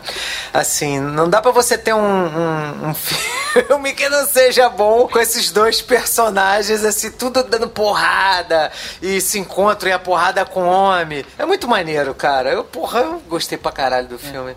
E É, o, o diretor... que eu acho interessante do filme é que o, o Thor ele é colocado numa situação em que ele não pode resolver a coisa na porrada, né? Que tem uma personagem que é mais forte, né? Muito poderosa a personagem, e ele tem que se virar nos, nos 30, né? Ele tem que arrumar uma outra solução para aquela situação lá, que é a Hela, que é apresentada no filme como né, irmã do Thor, né? Primogênita do Odin, e e o Odin fez um encantamento para ela ser presa, mas o Odin ele tá perdendo a sua força, né? Ele, ele morre no filme, né? Logo no início, né? Tanto spoiler assim. Ele diz: Olha, agora que eu tô, né, indo embora e tal, que eu tô deixando esse mundo, é, a Hela vai voltar e a força dela, é, ela tira a força dela, a força dela é aumentada quando ela tá em Asgard. Então, é, o Ragnarok já começou. né? Na, na hora que o Thor chega pra ele e fala: Ah, eu derrotei o surto, então não vai ter Ragnarok. Fala assim: Não, Ragnarok já começou, não tem como se impedir. É e por aí, causa da ausência do Odin, né? Exatamente. E aí, por conta disso, o Thor ele tem que arrumar. Assim, ah, essa, essa, né, essa personagem ela é mais poderosa que eu, né, essa mulher é mais poderosa que eu, e aí eu tenho que arrumar uma outra forma de derrotá-la, né? Que na porrada não vai funcionar. É, a própria essência do Ragnarok é essa, né? É algo que tá escrito, é algo que você sabe que vai acontecer, mas não tem como impedir, né? É porque o Odin ele se encontra com o Loki, com o Thor e fala assim: Olha, meus filhos, eu tô cansado, já tô velho, perdi minha mulher, porque a mãe do Thor, do, do Thor e do Loki ela morre no, acho que se não me engano, no filme 2, né? É. Então ele quer se encontrar com ela, ele não quer mais continuar vivo, ele fala, ó, agora eu vou deixar com vocês, é vocês que vão ter que resolver. Só que o fato dele se afastar, né, se ausentar, morrer, né, que é uma aquela morte assim que ele vai, né, se transforma em purpurina, né? É, ela abre espaço para ela sair lá da onde ela estava presa, lá confinada no mundo dos mortos, e ela volta para né, destruir Asgard com o fim dos tempos. Né? É uma história que é, que é clássica, uma história inclusive bíblica, que inclusive tem na Bíblia cristã o, o Apocalipse e tal, né? Só que é o Apocalipse viking, né? Então, pô, é. E, e aí eles, ele não consegue resolver na porrada porque a mulher é muito mais forte que ele. É, ela é acaba muito com maneiro. todo mundo, né? Ela, Ela, ela- acaba com toda, mata todo mundo. E, e aí falam assim: ah, mas esse filme não, não foi corajoso, não mudou nada. Cara, a mulher chega em Asgard, mata todos os personagens. Todos. Mata o Volstagg, mata o. Qual é o nome daquele amigo dele, louro, com barbichinha? Que são os três, os três melhores amigos do Thor, morrem na hora, assim. Na Aquele- hora. Ela aqueles chega que em ninguém Asgard se e importa, morre né? os três. Não, o, Porra. o Japinha é gente boa. Pô, mas são, os- são personagens clássicos do, do, do- da- da- dos quadrinhos e do- dos filmes também. Ah, é, é a equipe dele. né? Clássico do filme, mais ou menos, né? É É o porque eles não aparecem tanto, né, cara? Eles só aparecem quando tem filme do Thor, né? Eles não aparecem nos outros filmes da Marvel. Mas, pô, é, é- pô, é o cara que faz o Volstagg é o, é o cara que fez o Justiceiro, um do- uma das versões do Justiceiro. Então é, é um bom ator. Ele, ele, le- ele só aparece numa cena pra levar uma facada no peito. Acabou. Ele morre na hora. Ela chega exterminando todo mundo. Ali você só sobra. A Lady Sif estava fazendo blind spot e não conseguiu morrer.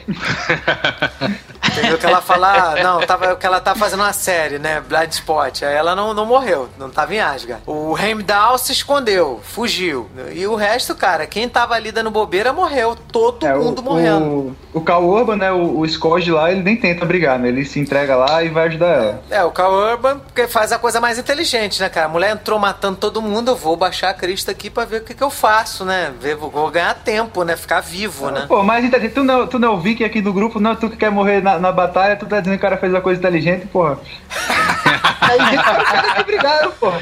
Pô, mas, cara, mas tá todo mundo lutando contra a mulher, todo mundo morrendo, você tem que inventar um outro jeito, né? Pra você brigar de forma mais inteligente, né? Que você lute, né? Aham. Tanto que o Carl o morre lutando, beleza. Ele tem um arco, né? Com uma redenção É. no final. É, o arco É, dele cara, é, o, é muito o bom. próprio, o próprio arco do, do- Você tem arcos de vários personagens. Você tem o arco do Odin, que tá se fechando nesse filme, que ele decide morrer. Ele fala, ó, meu tempo acabou, né? Já tô velho, já tô cansado. Você tem o arco do Thor, que, porra, que passa por modificação, porque a- a- o que o Thor aprende nesse filme é que o martelo, que ele achava que seria a fonte dos poderes dele, é só um instrumento. Entendeu? Não, ele não é. a- o, o- Thor não precisa do Marcelo. Do Marcelo, caraca. Martelo, Marme- Marmelo, Marcelo. o Thor não precisa do martelo pra ter poder, entendeu? O Thor, ele, é- ele, ele tem poder independente de qualquer objeto, mas ele não enxerga isso, né? E aí você. Isso aí você, pô, se você. É claro, é um filme de super-herói, é um filme de comédia, mas se você quiser aí ficar divagando, cara, quantas vezes a gente na nossa vida a gente acha que a gente tem valor por algo que a gente tem ou alguma atividade que a gente faça, entendeu? Então, porra, é, é Assim, por aí. o- eu acho que o Thor tem, tem um, um arco interessante, um desenvolvimento nesse filme, né? A, a- a começar pelas responsabilidades que ele tem que assumir. Porque com a, a morte do Odin, não é à toa que o Odin era chamado pai de todos, né? Porque ele era aquela figura do patriarca, né? Aquela figura né, do, do rei de Asgard e tal. E com a partida dele fica essa coisa do trono vazio, né? E a Hela, ela, ela aparece exatamente para reclamar esse trono. E o, o primeiro embate do Thor com a Hela, né? Ela destrói o martelo dele e aí ele, ele e o,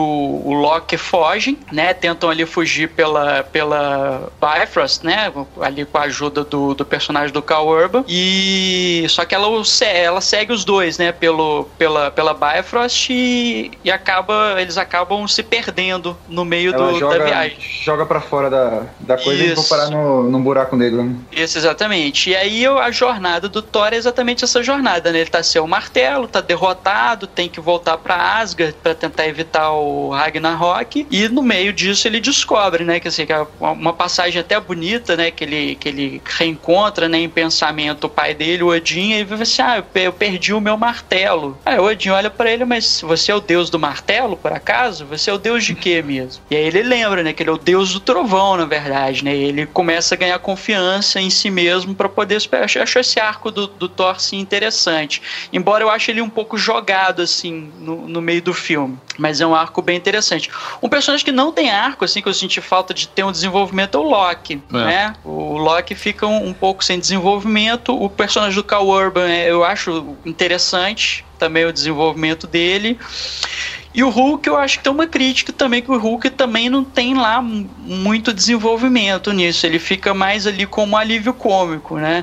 Até talvez vocês possam falar melhor, porque o, o- esse filme do Thor, ele aproveita o quadrinho, né? O Planeta Hulk, que eu não, não cheguei a ler, né? Acho, acho que você leu, né, Fred? Você podia falar um pouquinho Ah. aí do, do Planeta Hulk, como é que ele é aproveitado aí nesse filme. Olha, assim, eu. É claro assim, a gente tá falando que o filme é do Thor, né? Então, assim, obviamente você tem o protagonismo do personagem. Mas eu achei que foi um pouco desperdiçado o arco do Planeta Hulk nesse filme, porque assim, ele reduz. Ele reduz, na verdade, o filme basicamente. O, a história, basicamente, a ambientação de ser no planeta. Do planeta, você ter o Hulk como um campeão lá da, da arena, mas você não tem a, você não tem o peso da história, né? Que é o, a questão do da rebelião e tal, não sei o que, que até é, fala bem pincelado e tal, não sei o que, mas também não dá pra fazer isso porque não é o objetivo do filme, né? O filme não é o Planeta Hulk. Mas aí, por, por você pegar alguns elementos da história e colocar no filme, você acaba abrindo mão de de repente lá na frente, se você conseguir, né? Se a Marvel conseguisse comprar os direitos de volta do Hulk, você poder fazer um filme mais focado na história. Então, assim, o que me incomodou em relação ao Hulk no filme foi um pouco essa. Ele foi, ele foi retratado quase como um full re- retarded, né? A gente já falou isso em outros, em outros podcasts. E eu acho que isso, sei lá, você tira o. Você tira a. O peso do, do personagem. Então, assim, por exemplo, é, não é spoiler, né? Tem todos os três lá, o, o Thor e o Hulk eles entram na, na pancadaria. E obviamente, como o Thor é o protagonista, a tendência dele, a tendência é ele ganhar. Só que ao mesmo tempo você fica assim, pô, mas o Hulk no, o Hulk meteu a porrada nele no primeiro Vingadores, né? Então assim, uhum. não é. E nesse filme, eu acho que eles meio que esqueceram essa, essa questão da força entre os dois e o Thor tava ganhando de lavada. E assim, a interpretação. Não, o Thor não tava ganhando de, de lavada. Tá. No final do, da luta ele tava. O, o, o, Hulk só tava apanhando. Tanto que o. o... Não, tem, tem uma troca muito boa ali é. de, de porrada. Eles cada tanto, um dá um. Tanto, não, não, não é, não, não é uma vantagem muito grande. Da, não. não, da metade pro final da luta, os caras. É, o, o Thor ele se sobressai com muita clareza, assim. Tanto Depois que o que, ele, que ele acessa o poder do trovão, isso, é isso? Isso, é. Ah, tá. E aí. É, mas ali o Hulk não tá nervoso, né, cara? O Hulk é, tá o feliz. Hulk tá exibição, modo exibição ali, né? É, tá, ele, tá no, ele tá no show off. Tá, mas entendeu? Ele não o tá, Hulk, não tá puto. O Hulk, ele, ele matou um bicho, um bicho grande daquele lá dos, nos Vingadores com um soco, entendeu? E o Thor não fez um, não conseguiu um décimo disso com esse mesmo bicho lá no, no Vingadores. Então, assim, você não, tem pô, uma... o, Thor, o no, no, Vingadores ele dá um raio naquele portal, mata todos os bichos que estão saindo do portal, pô. Ele mata, mata um granão daquele, mata todo mundo. Cara, é porque assim, o, não, o tanto o Hulk quanto o Thor, cara, eles têm poderes não. similares. Agora, a diferença nessa cena da, da, da, arena é que o Hulk não estava puto, então eles não estavam com o mesmo nível de força. Que o é, Hulk, é, ele fica. E, e aí, pra terminar a luta, o grão-mestre vai lá dar um no, no Thor, entendeu? Não, mas ali é porque o grão-mestre tava preocupado em perder o campeão, né? Perder as apostas, sei lá, alguma coisa assim. É, não, é por causa de dinheiro, porque eles, tavam, ah. eles tinham apostado. Inclusive, o Loki apostou contra o Thor e falou: Ó, é, oh, tô apostando e... contra você você. Ah, Com o irmão desse, né? Quem precisa de inimigo, né? É, né, porra? Não, mas entendeu? eu, eu não queria que não perder precisa... dinheiro, entendeu? Eu só acho que não precisava é, a luta terminar dessa forma, entendeu? Eu acho que podia ter um empate e tal, ou alguma coisa assim, poderia a luta ter sido mais equilibrada. Eu acho que da metade pra frente, o Hulk, ele... Não, mas aquela porque... luta, aquela luta não tava acabando, luta, aquela luta tava começando. O Thor tinha liberado o poder dele, o Hulk ia começar a fazer alguma coisa, mas aí o cara se desesperou e acabou a luta, né? É, cara. Porque aquela Sim, luta mas... ia durar pra caralho, cara. Ia durar uma semana aquela porra, cara. Porra, tem os dois, dois maiores, é, os mais fortes do universo, cara. É, porra, ia durar uma legal, semana. Pô. Ah, aí eu pagava, eu pagava o ingresso pra ficar vendo uma semana lá a luta dos dois, pô. o Fred, tu não aguenta 10 minutos de porrada é. com, na arena lá com o Hulk, porra. Pô. Fica zoando. Mas enfim, assim, eu achei que o, o arco do Planeta Hulk, ele foi bem pincelado e foi um desperdício assim, pra um futuro filme do, do Hulk? Pô, cara, eu, cara, eu achei exatamente o inverso. Achei que coube perfeitamente nessa história do Thor. Porra, eles não iam conseguir fazer Planeta Hulk da forma como tem no quadrinho. E também é uma animação da tá, tem na Netflix também, quem quiser assistir. Tem animação que é excelente também. Porque ficar muito com aquela cara de é, A Princesa de Marte, né? Que é um filme. Foi o primeiro filme live action da Pixar que tô, praticamente todos os personagens, excluindo o protagonista, todos os personagens são digitais. Então não ia, cara, é difícil você fazer um filme assim, que todo mundo é digital. Na, na, na verdade ia ser praticamente uma animação, porque Planeta Hulk não ia ter nenhum personagem ser humano, né? Ia ter talvez um outro cheio de maquiagem. É meio difícil vender, cara, sabe isso? Então, pô, você colocar o Planeta Hulk dentro do universo do, do, do compartilhado Marvel e incluir o Thor, cara, eu achei sensacional os dois se digladiando ali. Eu achei, porra, achei muito. E a cena toda é muito engraçada. O Loki, quando observa o Hulk entrando na arena, ele tá traumatizado porque ele levou porrada do Hulk, ele quer fugir. Pô, muito maneiro, cara. Quando ele vê muito o Hulk né, fazendo o mesmo golpe que ele levou lá no, no nos Vingadores, ele vibra assim, né? É, agora é assim que se faz. Ele viu, viu tá vendo? O que, que eu sofri? Essa parte é boa mesmo. Porra, muito bom, cara. Cara, e nesse planeta tem o personagem do Jeff Goldblum, né? Que é o cara bem assim, né? A gente, a gente tava comentando isso também, né? Que é o Jeff Goldblum interpretando ele mesmo, né? Aquele tipo meio esquisitão, cheio é das manias, excêntrico, cheio dos tiques e tal, assim, que é o cara que comanda esse planeta. Ah, achei, é muito achei... bom. O, o, o Thor chega lá, todo, todo amarrado, todo torturado, chega lá, o, o Loki já tá todo amigão lá do, do Jeff Goldblum, tomando vinho com a galera. É, Pô, é muito bom essa construção. Não, ele é. tá ótimo, cara. Assim, pô, assim, tem atores, cara, que você vai contratar o cara para ser ele mesmo. Então, cara, ó, faz a tua parada. O, o Taika ele é um cara que gosta de improviso, então ele falou: ó, oh, improvisa, faz o que você tiver com vontade. Você vê que ele tá muito, cara, ele tá se divertindo fazendo filme. É, ele é muito engraçado, Jeff Goldblum, né, cara? Inclusive, eu adorei a cena pós-créditos que ele tá. Eu achei sensacional. Ele todo cercado, um monte de cara armado. Ele falou: não, vamos combinar uma coisa? Foi empate, né? Foi empate. Parabéns pela revolução de vocês e tal. Agora é. podemos considerar que foi empate, né? Foi empate, né? Porra, cara, sensacional, cara. Pô, assim, tá essa cena é até boa. Eu só acho. Se, eu acho que se ele tivesse invertido as, a, as duas cenas pós-créditos, acho que seria, teria sido mais legal. Porque assim, você ficar até o final para ver essa cena, a, a galera não gostou. Pelo menos na minha, na minha sala, a galera ficou meio assim, pô, eu fiquei aqui esse tempo todo para ver essa cena e tal. Aí se tivesse sido a primeira cena pós-crédito, eu acho que o pessoal teria curtido a cena, que é boa, e aí a segunda, a segunda cena sendo a, a aquela do Thor e tal, não sei o que, acho que teria um impacto maior, assim, teria valido a pena ficar até o final, entendeu? Cara, eles usaram mais ou menos a mesma estratégia do Homem-Aranha, né? Que a cena pós-crédito do Homem-Aranha é sacaneando a gente, né? É. Entendeu? É, então. Aquela lá foi muito boa. Pô, que é excelente, né, cara? Vocês estão aqui até agora? que é também uma cena lá do Deadpool também. Falou assim: ó, oh, gente, já acabou o filme, hein? Pode ir embora. é. Entendeu? É, cara, é. porra. É. Agora, a parte nesse planeta ela é importante porque o Thor é, reencontra o Hulk, né? E também ele encontra uma Valkyria. Sim, sim. A última é Valkyria, né? É a última Valkyria, que é a personagem da Tessa Thompson, né? Porque quando a. Porque o, o que acontece? O Odin, ele. ele no início ele era um deus conquistador, né? Então ele conquistou esses nove reinos, né? Que, que a gente mencionou no início do, do podcast. E depois ele resolveu fazer mais ou menos, olha, cada, cada reino tem o seu povo, vamos viver aqui na paz, todo mundo ok, porque viver o tempo todo em guerra também não vai dar certo. Vai muita gente morrer e não, não vai rolar. E a Hela não, ela tinha essa ambição, né? Ela, ela tava com Odin nesse período da conquista e ela vira e fala assim: olha, não, quero continuar aí conquistando tal, não sei o que e Odin faz lá o encantamento para aprisioná-la. E, e, o Odin manda, né, as, as, nesse, nesse conflito com a Hela, ele manda as Valkyrias para poder é, combatê-la, né, e tentar matá-la, né? E aí acaba que assim, como a Hela é muito poderosa, ela acaba matando todas as Valkyrias menos uma, que é essa personagem da Tessa Thompson, que eu acho que nem tem nome, né? Ela é só a Valkyria mesmo, eu não falo o nome é. dela no.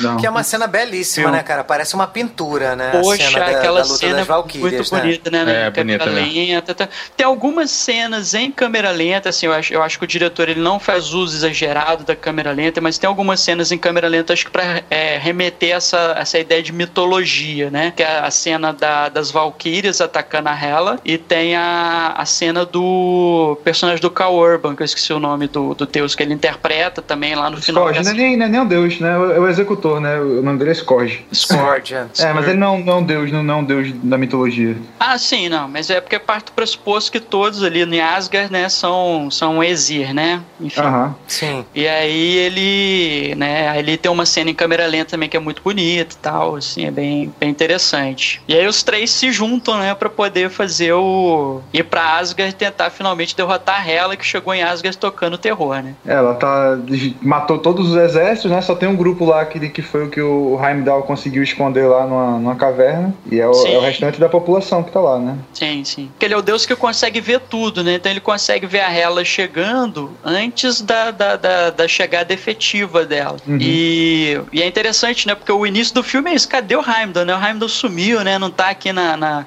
uhum. na, na, na, ponte arco-íris e tal. E ele já tá, né, preparando a galera porque tá, tá chegando a Hela aí ela vai, né? Vai acabar com tudo agora. É, mas inicialmente também, como o Loki tá dominando Asgard, o Heimdall sabe disso e o Loki é, é, acusa o Heimdall de traidor. Também tem isso. Isso, é, tá uhum. escondido. Que tá é, escondido. É. E o Heimdall é um personagem, porra, sensacional, né? Até foi criticado, porque o Idris Elba é um ator negro, né? Então, fala, oh, não pode ter negro em Asgard, porque é mitologia nórdica, só tem louro e branco. O que é uma besteira, né? Isso aí não, não faz sentido nenhum, até porque a gente tá falando de história em quadrinho, né? Você não tem que ser fiel a uma mitologia de um determinado local da Europa, né? É, não, mundo, bobagem. Não até porque o Thor da mitologia mesmo, ele é ruivo, ele é apresentado nos quadrinhos no filme como louro. Não tem nada a ver, é, assim. Tipo... Não tem nada é, a ver. Tem, né? tem aquele japonês lá que é amigo dele, né? A própria Valkyria também é Exato, é né? É, exato, exato. A viagem da Valkyrias... Idris Elba é um puta ator, né? Vamos combinar é, aqui. fodaço, fodaço. E, a, e as Valkyrias eram a, a guarda de elite do, do Odin, né? No, no filme, né? E elas são as, as, as entidades que tiram as almas dos guerreiros dos campos de batalha e levam pro Valhalla. E aí até tem uma piada excelente no filme que o Thor fala que desde criança ele sonha em ser uma Valkyria, mas depois ele descobriu que só tinha mulher, ele não podia ser Valkyria. Né? Ele, porra, cara, muito engraçado, cara. Porra, esse filme, cara, tem cada cena assim que você fica assim, caraca, cara, é muito tosco, cara. Aquele, aquele personagem do Planeta Hulk, que é o Korg, que é o personagem de pedra, que a voz dele é do diretor do filme, que o diretor do esse, o diretor desse filme, ele sempre faz papel no próprios filmes, sempre, sempre faz algum personagem. E nesse filme ele faz o Korg, que é o cara que é feito de pedras, né, daquela daquela raça ali. E é muito engraçado, cara. Puta merda. Ele sempre tem tiradas ótimas. Então, pô, o filme, é, o filme é genial, cara. Eu, eu achei o filme, porra. Eu, eu tô doido pra ver ele de novo, cara. Tô doido pra ver de novo. É. Agora, um, um, Inclusive a música que ele escolhe do Led Zeppelin, sensacional. Cara, é foda Não, mesmo. Essa, essa música do, do, Led Zeppelin é sobre a mitologia nórdica, né? Ela fala sobre o Valhalla, fala sobre. É. Porra, é sensacional a música. E a música combina com o filme, cara. Sim. Combina com a porradaria. Porra, cara, é... eu não sei se vocês sentiram, mas ela tem uma pegada meio parecida com a música tema da Mulher Maravilha, né? É, tem uma batida, né? Sim, tem uma batida interessante. Você sabe que quando rolar aquela música vai rolar porrada. Exatamente. É, aquela, aquela música que entra pra você saber, pô, vai rolar porrada agora. Pô, também pô, nesse filme a gente tem as melhores cenas de luta do Thor em todos os filmes, né? Nenhum filme sim, anterior o Thor briga é. como nesse, né? Ah, sim. Porra, é, é verdade. a ação do filme é muito boa, cara, muito bem coreografada. O Hulk tá sensacional, cara. Sim. Pô, o que é o Hulk, cara? E a, e a relação também do Hulk com o Mark Ruffalo, o Mark Ruffalo com Thor. Pô, é, tá, pô, o, o, o Mark Ruffalo fala assim: pergunta, vocês gostam mais do Hulk do que de mim? Que fica aquela coisa, né? Vocês gostam mais dele do que de mim, aquela coisa, né? O Hulk fala também isso, né? Que vocês gostam do Banner, vocês só falam do Banner, ninguém gosta de mim. É. é muito engraçado isso. Aí ele pergunta se o Hulk tem sete doutorados. Cara, é muito engraçado, cara. Aí na hora que o Thor fala assim: ó, eu vou ter que sair da nave, vou ajudar lá a Valkyria. Ele, porra, mas eu não sei pilotar uma nave. Ele, porra, usa um dos seus sete doutorados. Ele falou, porra, nenhum doutorado me ensina a dirigir nave alienígena. Cara, muito engraçado, cara. Pô, o filme, é, filme é sensacional, cara. Pois é, mantém aquela relação do, do médico e do monstro, né? Do Hulk, né? O, o, o Banner, ele tem medo de voltar a ser Hulk, porque da última vez ele ficou dois anos como Hulk, né? E tem essa relação, mas não fica aquele negócio pesado e chato, né? Do eu vou virar um monstro, não sei o quê. Né? Ele consegue ter essa temática, mas com, com humor, né? Cara, é, na realidade, o que é o Bruce Banner? É um cara reprimido que engole as coisas, né? E aí, por conta de, de toda essa repressão que ele tem, de, de ficar engolindo tudo, principalmente a raiva, e aí essa é a emoção principal do Hulk, né? Ele entra em contato com os raios gama e a, a parte dele que tá reprimida se solta, né? Uhum. E aí, quando ele vira o Hulk, ele faz tudo aquilo que ele não tem permissão de fazer quando ele é Banner. Que quebra tudo, dá porrada, sente raiva raiva, porque ele é muito contido quando ele tá na, na, na forma humana. É claro que agora a gente já tem o Mark Ruffalo que já tem, que, que tá num nível de, de maturidade do personagem que ele não, não precisa mais, né? Ele não precisa mais se, se, controlar tanto, ele já tem conhecimento de si, já tem algum conhecimento emocional. Então o Hulk não precisa mais ser tão descontrolado. E aí ele entra num acordo ali, porque o Hulk ele mantém um nível de, ra, de razão, né? É muito, que é uhum. é muito bom.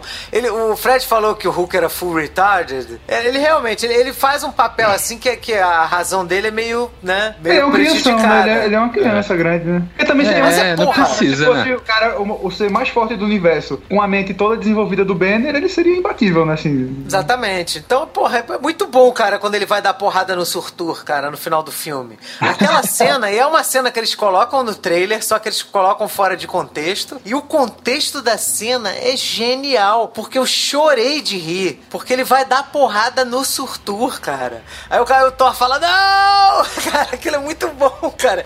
Ele dá um porradão que se ele continuar batendo, ele vence a porra do bicho. O cara não bate nele, porra, mas é um monstro grande, não é para bater. Cara, muito bom isso, cara. Muito bom. É. é sensacional, cara. Então, pô, eu, cara, eu não tinha como gostar mais, mais desse filme, cara. Assim, menos, desculpa. Não tinha como gostar menos desse filme. Eu tinha é. que. Pô, é um filme que me agradou em todos os níveis, cara. Eu, pô, eu saí do cinema feliz pra caralho, cara. Adorei, adorei o Hulk. Né? É, e essa própria decisão do, do Thor, né, de liberar o, o surto, ele mostra a, a, o amadurecimento, né, do Thor, né? Ele, pô, não vou conseguir resolver isso na porrada, eu vou ter que tomar outras vias, vou ter que tomar uma decisão difícil de rei, né? Que é destruir o próprio, o próprio reino lá para conseguir salvar as pessoas, né? É, que é uma coisa dita no filme. Que eu, uhum. inclusive, sempre falei, sempre quando eu discuto, eu discuto pouco isso que eu acho que é um assunto polêmico, mas sempre quando eu discuto Israel, né, com as pessoas, eu, eu falo isso, que as pessoas tinham que se focalizar no povo e não na localização geográfica, né? Lá de Jerusalém, que é uma porra de uma, de uma cidade que nego luta, né? Contra. É, é, luta para conquistar Jerusalém desde que o mundo é mundo, né? Sei lá, dois mil anos de luta e sangue. Então, assim, Asgard não é uma, uma localização geográfica, não é uma cidade, é o povo. E é isso que o, que o Odin passa, transmite pro Thor e o Thor aplica. Quando ele solta o Surtur para ele destruir Asgard e destruir junto a ela. Uhum. Então, porra, é muito maneiro o arco de, de, de amadurecimento do Thor. Inclusive, o cara, é, pra, né, pra é, fazer um paralelo aí com a piadinha infame que o Rogério fez no início do programa, o Thor perde um olho, né, cara? E, e a perda do olho, na, ela representa na mitologia nórdica, no caso do Odin, o ganho de sabedoria, né? Porque o Odin, ele sacrifica um dos olhos dele para ganhar mais sabedoria. Então seria um Thor, assim, né, que tá assumindo compromissos que ele não tá acostumado a assumir, porque ele, enquanto ele é filho, né, ele pode ser o playboyzinho, né? Uhum. Agora, assim, até, até pelo fato da gente não ter falado nela até agora, né, ou ter falado pouco nela, assim, que eu achei que foi talvez o ponto baixo do filme para mim, que foi a vilã, a Hela. Sim. Eu acho que é uma vilã que, sei lá, não convence, é, é, assim, eu culpo até um pouco, assim, o tom do filme muito de comédia, por ser, por ter aquele clima leve e tal, não sei o que, então você não, você não se sente muito ameaçado pela vilã, apesar dela chegar lá, né, e fazer tudo aquele negócio, você tem certeza que no final eles vão dar um jeito e tudo mais, assim, né, aquela porradaria do Thor com ela, sei lá, para mim não convenceu muito, eu tava esperando só, ah, quando é que eles vão finalmente resolver esse negócio, assim, não, não, não é uma personagem... Ela entra, ela entra em cena e ganha, né? Ela ganha, É, ela, ela, não, ela não é uma personagem que me empolgou muito, assim, até achei o, o visual dela bem pobre, me lembra muito aquela personagem da Angelina Jolie, aquele Malévola. Aham. Uhum. Não sei, eu, eu fiquei, pô, parece a Malévola, né? Pareceu um visual meio genérico, acho que eles podiam ter trabalhado melhor essa coisa do, do não, aspecto é o, visual dela. É o design dela do, do quadrinho, né? Aquelas... Cara, é igual no quadrinho. Não, mas é, então, não, não precisa ser igual do quadrinho, entendeu? Assim, isso que eu tô falando, assim, eu fiquei o, o, filme inteiro, ah, tá aí a Malévola, né? Poderia ter sido Angelina Jolie aqui, tanto faz. E, e é, uma, e é uma, uma, uma atriz tão boa, né? Kate Blanchett, pra Sim, mim, tava é. interpretando num automático ali, assim, eu não vi nada. Ela inventou lá um cacuete, lá, um negócio lá do cabelo que ela faz, né? Que viram, né? Aquele, né? Acho que talvez no... Chifres, né? chifres, é, transformar né? o cabelo em chifre, né? É, sabe?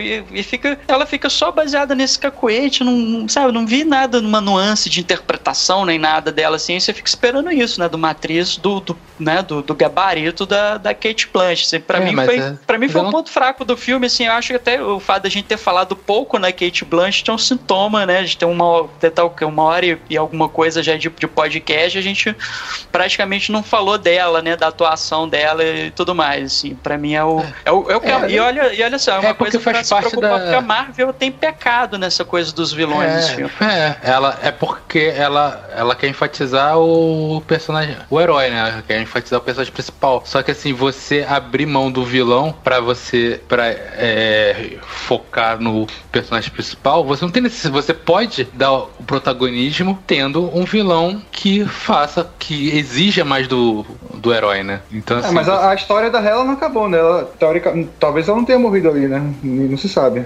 Ela pode ter vencido ali no final com. Cara, não, existe não, mas tudo bem, ainda, ainda que ela não tenha morrido, assim, o fato é que, sei lá, pra mim é uma, uma vilã fraca ali, uma antagonista fraca, assim. Não, não, não traz achou um ruim a atuação dela? Eu, eu achei que foi meio no automático, assim, você não, não é nada marcante, não, não tem nada marcante, assim, um diálogo marcante, uma, sei lá, um, um gesto marcante. É, ela, quebra, ela quebra o milhão pô. Ah, é, mas, mas é. Isso você viu no trailer. É, primeiro trailer, que, que lança, primeiro trailer que lançou, eles botam essa cena e aí que você vai ver no filme você perde, já perde, já perde o impacto porque você já viu, né? E depois ela, ela aparece pouco, ela aparece totalmente fora do tom do filme, né? Que é, o filme é uma comédia e ela é o personagem mais sério, assim. E... Agora, se botasse ela engraçadota, vocês iam gostar? Sei. Não iam, né? Não sei. Ia falar, porra, a deusa da morte fazendo piadinha, papapá. Ah, mas isso mas que eu tô, isso que eu é tô falando comédia, do né? tom do filme o tempo inteiro, assim, que é, é, o Ragnarok, mas não tem o peso de um, de um apocalipse, de um fim do mundo, do crepúsculo dos deuses, entendeu? É, porque é um filme de comédia, né? Então, é. assim, você automaticamente você vai tirar o peso de um filme apocalíptico, né? Uma história ah, que é, o, é o peso fim tá lá, mundo. pô. É porque vocês estão se distraindo com a comédia, né? Não, eu o filme é a comédia.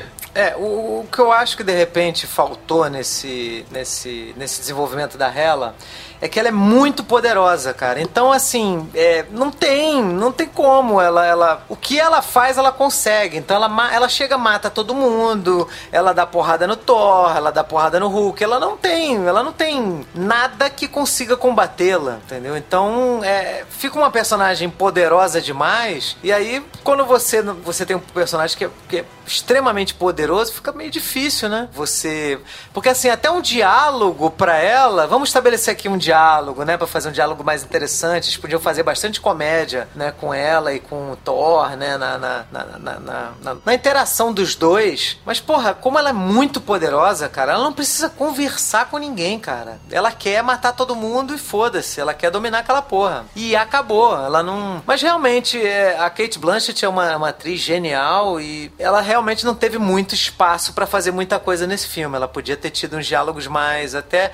Mas aí talvez vocês não gostassem gostassem, tá? Porque eu acho que ela podia ter sido mais cômica no filme. Tá, então vamos, vamos lá para os finalmente, para as notas. Vamos para as notas, né? Vamos quantificar o hater desses caras.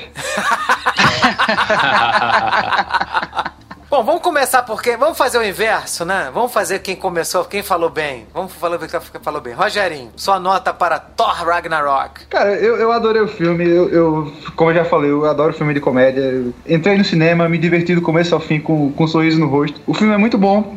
É, eu não achei nada de, de ruim nas atuações. Pô, acho que o, até o Chris Hemsworth, que a gente falou que não é lá grandes atores assim, ele, ele conseguiu dar uma, uma cara, acho que definitiva lá pro personagem. Pô, então a comédia funcionou, né? O, o Taika ele é muito bom. Não é o mesmo tipo de comédia dos outros filmes, então, é, embora todo mundo diga, ah, a fórmula da Marvel é fazer gracinha, não, não, é o mesmo estilo né, de, de, comédia. Então, para mim, o filme é, é, é, muito bom. Teve algumas cenas que o, o, CGI me incomodou. Eu falei pra vocês ali aquela cena que eles estão no, no, no fiord lá na Noruega, que é, dá pra ver que eles estão no, no estúdio ali, que eles, parece que foi uma cena mais, meio mal acabada, né? Mas é, o filme é muito bom, como comédia ele é excelente e eu dou a nota 4,5. De 5, né? De 0 a 5, 4,5. Então eu vou falar também a minha nota. Cara, minha nota é 5, cara. Eu sou passional. Então minha nota é 5. Eu amei o filme, gostei pra caralho. Entendeu? É, o, o, Chris, o próprio Chris Hemsworth, ele falou que ele tava muito desanimado de continuar nesse personagem porque ele via que esse personagem era uma coisa assim meio genérica. E a partir da entrada do Taika Waititi, ele falou, cara, agora, porra, revigorou a, a forma como eu lido com o personagem, a forma como eu atuo. Então ele adorou fazer, ele, ele quer que agora o Thor dele seja sempre nesse, nesse, nessa linha. Então, o próprio ator falou que tava achando chato a, a, forma como ele interpretava antes, né? Então, pô, cara, eu achei sensacional. Claro, o filme não é perfeito, é, essa coisa da, da de ter um pouquinho mais de carga dramática por conta do apocalipse, faltou.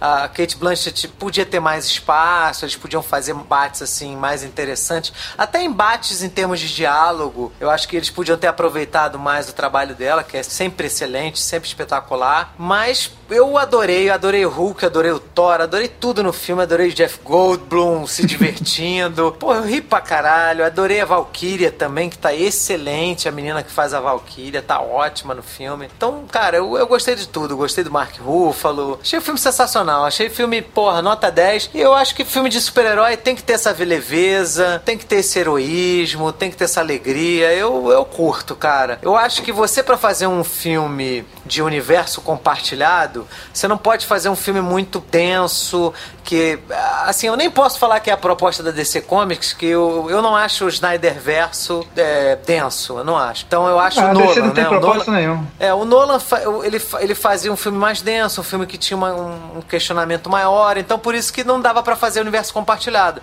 Não dava para ter Robin, não dava para ter Super-Homem naquele universo do Nolan. Então tinha que ser um filme mais fechado. Então para você fazer uma coisa mais aberta, você tem que super-herói, você tem que fazer, né, um negócio mais lúdico, mas é, é natural que o filme seja mais descontraído, porque senão você não consegue fazer. Os filmes do Snyder para mim eles só são mais escuros e com menos cor do que os da Marvel.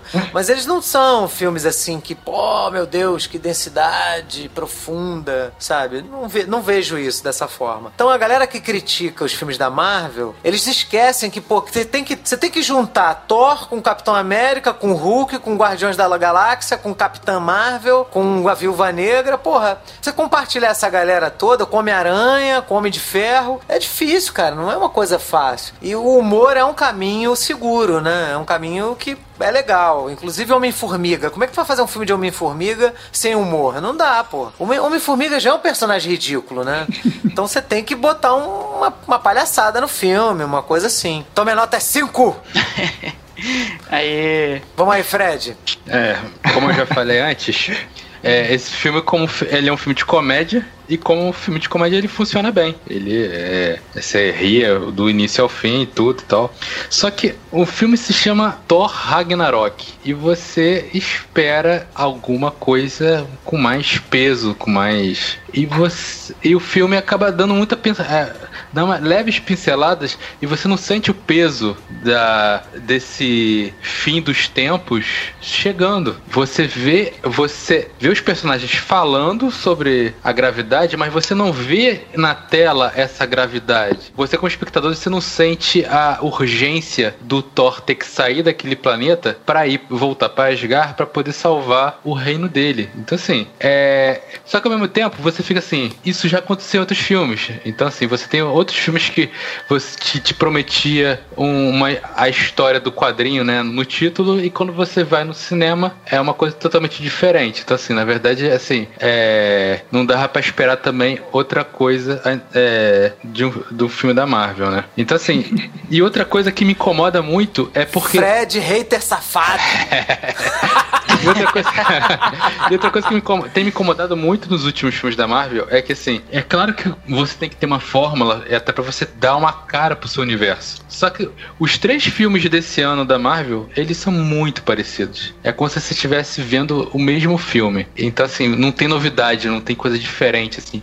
O que, que o que, que, você vai me mostrar de diferente que você ainda não fez, sabe? Eu acho que falta, tá faltando isso nos filmes da Marvel. E assim, e a minha esperança é que no o Guerra Infinita isso possa vir a acontecer, porque é a culminação de todo esse universo, todos os personagens ali. Eu acho que você tem que ter um pouco de peso, de uma carga dramática um pouco maior, que eu acho que eles têm, não sei porque eles têm esse medo de botar em alguns momentos um filme, o um filme um pouco mais sério, porque é, é bom você é bom você ter o humor, você quebrar um pouco é, o clima, mas é bom você também é, ter, é, intercalar com, outros, com outras sensações para o público poder interagir mais, ele poder perceber mais o filme. E eu acho que na verdade o Thor Ragnarok ele conseguiu chegar no, no ápice do que a Marvel estava fazendo, que era introduzir é, elementos de humor cada vez mais e mais nos seus filmes e até que chegou a fazer um filme de super-herói que o subgênero é um, é um filme de comédia. Então, assim, eu acho que isso para mim tem me incomodado bastante, assim, nos, nos, nesses filmes da Marvel. E aí, por conta disso tudo, a minha nota é 3. é, é, é, muito ódio. Nada, cara. O Fred, pelo Nada. visto, gosta daquele Hulk depressivo, né? Que toma, né? Antidepressivo, né? Rivotril, né? Você é, gosta dessa porra, né? É, primeiro que é a essência do personagem, né? É a essência errada do personagem. Não, é, é a essência errada de 50 anos, então, né? Porque o personagem é isso. É.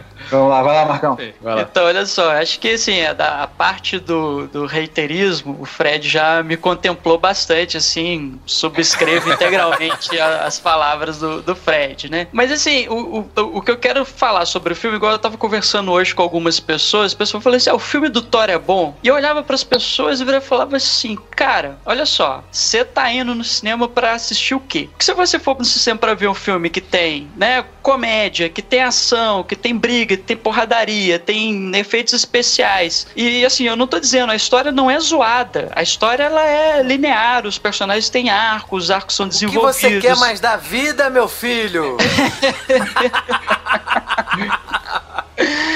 É tipo, é tipo isso, entendeu? Então o que eu falava assim, cara, vão assistir o filme porque vocês vão se divertir. O filme é um bom entretenimento, né? O Thor, ele é, ele é um excelente entretenimento. Eu só acho que ele poderia ser mais do que ele é, e por isso que eu, que eu também subscrevo as, as palavras do Fred. Eu achei que o, o Fred é, é, colocou muito bem. Inclusive, por conta disso também eu vou, vou seguir o Fred na nota. Eu acho que faltou um, um tom no filme é, mais, mais sério, mais dramático, exatamente por conta de ser o Ragnarok, né? Eu esperava uma história mais pesada por conta disso, né? Uma história que tivesse. Pode ter comédia, eu não. não eu, eu acho que você consegue balancear as coisas, mas você não, não precisa ser um filme de comédia, né? E é isso que o Torelli é um filme de comédia com ação, aventura, né? Tem os arcos dos personagens e tudo mais, assim. Mas é um bom filme, como entretenimento, é um entretenimento muito bom, né? Eu queria fazer um comentário da, da a gente não a gente não falou daquela do, do teatrinho da morte do Loki. Ih, é verdade. é muito maneiro que teu é o Matt Damon interpretando o Loki, teu o Sam Neill interpretando o Odin e teu irmão do, do Chris Hemsworth fazendo o Thor, né? É. Mas é, na hora que eu vi o Matt Damon ali, cara, eu comecei a rir, mas eu ria tanto do cinema, assim, do, do Matt Damon interpretando o Loki, velho. Achei aquilo genial, cara, aquela metalinguagem ali genial, genial, genial. É muito bom. bom então, no final das contas, a, a, minha nota pra Thor Ragnarok é 3, mas com a ressalva de que, cara, se você tá indo no cinema pra, pra se divertir, pra se entreter e tal, o filme vai te entregar isso, porque ele é um filme divertido, ele é um filme que entretém e é um filme que tem uma história boa. Pois é. Então, se você quer, ver, quer ir ao cinema pra se aborrecer, vai ver outro filme. Esse é pra se divertir. é, a arte não precisa divertir sempre, né? Não precisa ser entretenimento Verdade, sempre. É. Mas, né? eu, não, tá eu, eu, eu não entendo esse, esse pessoal que fala que fica cansado vendo o filme. Vocês estão vendo na esteira da, da academia? Porra, vai lá, assiste sentado, vai com calma, pô. O filme é bom pra caralho. É. É, o, o, o Fred Rogério... tava vendo na bicicleta ergométrica. É, filme, aí fica pô. cansado. É. Ô, Rogério, e a, e a, piada final aí? O que, que você preparou pra gente aí? Não, eu não tenho piada, eu tenho uma história, uma história é, minha, assim, que meio que tem relação com, com esse negócio do humor, com coisas ruins, assim, porque no, no começo do ano eu fui doar sangue, aí eu recebi uma correspondência da, do negócio lá do sangue que eu tava com suspeita de, de daquela doença do da hepatite. Aí a minha mãe recebeu a correspondência, ela ficou toda assustada. Ah, meu filho, não sei o que. Aí eu falei, mãe, é, fica tranquila que a hepatite é bom, que eu vou emagrecer, eu vou morrer um cadáver bem levezinho pra senhora carregar no caixão. Nossa. Mas ela não gostou muito dessa piada. É claro, né? A piada dessa, como é que a mãe vai gostar? Cara, é, só assim, que. Tem coisas só ruins que... você pode encarar com, com, com humor, assim, né? Não, não, não. Mas... No final das contas, não tinha nada de errado comigo. Foi porque eu tinha tomado uma, uma vacina de hepatite antes de doar sangue. Ainda bem. Não, mas sabe o que, que é o pior da história? O quê? Você ia morrer com hepatite, você não ia pro Valhalla, cara. Pois é. Aí eu ia, ia arrumar uma briga no meio do caminho. そうそう。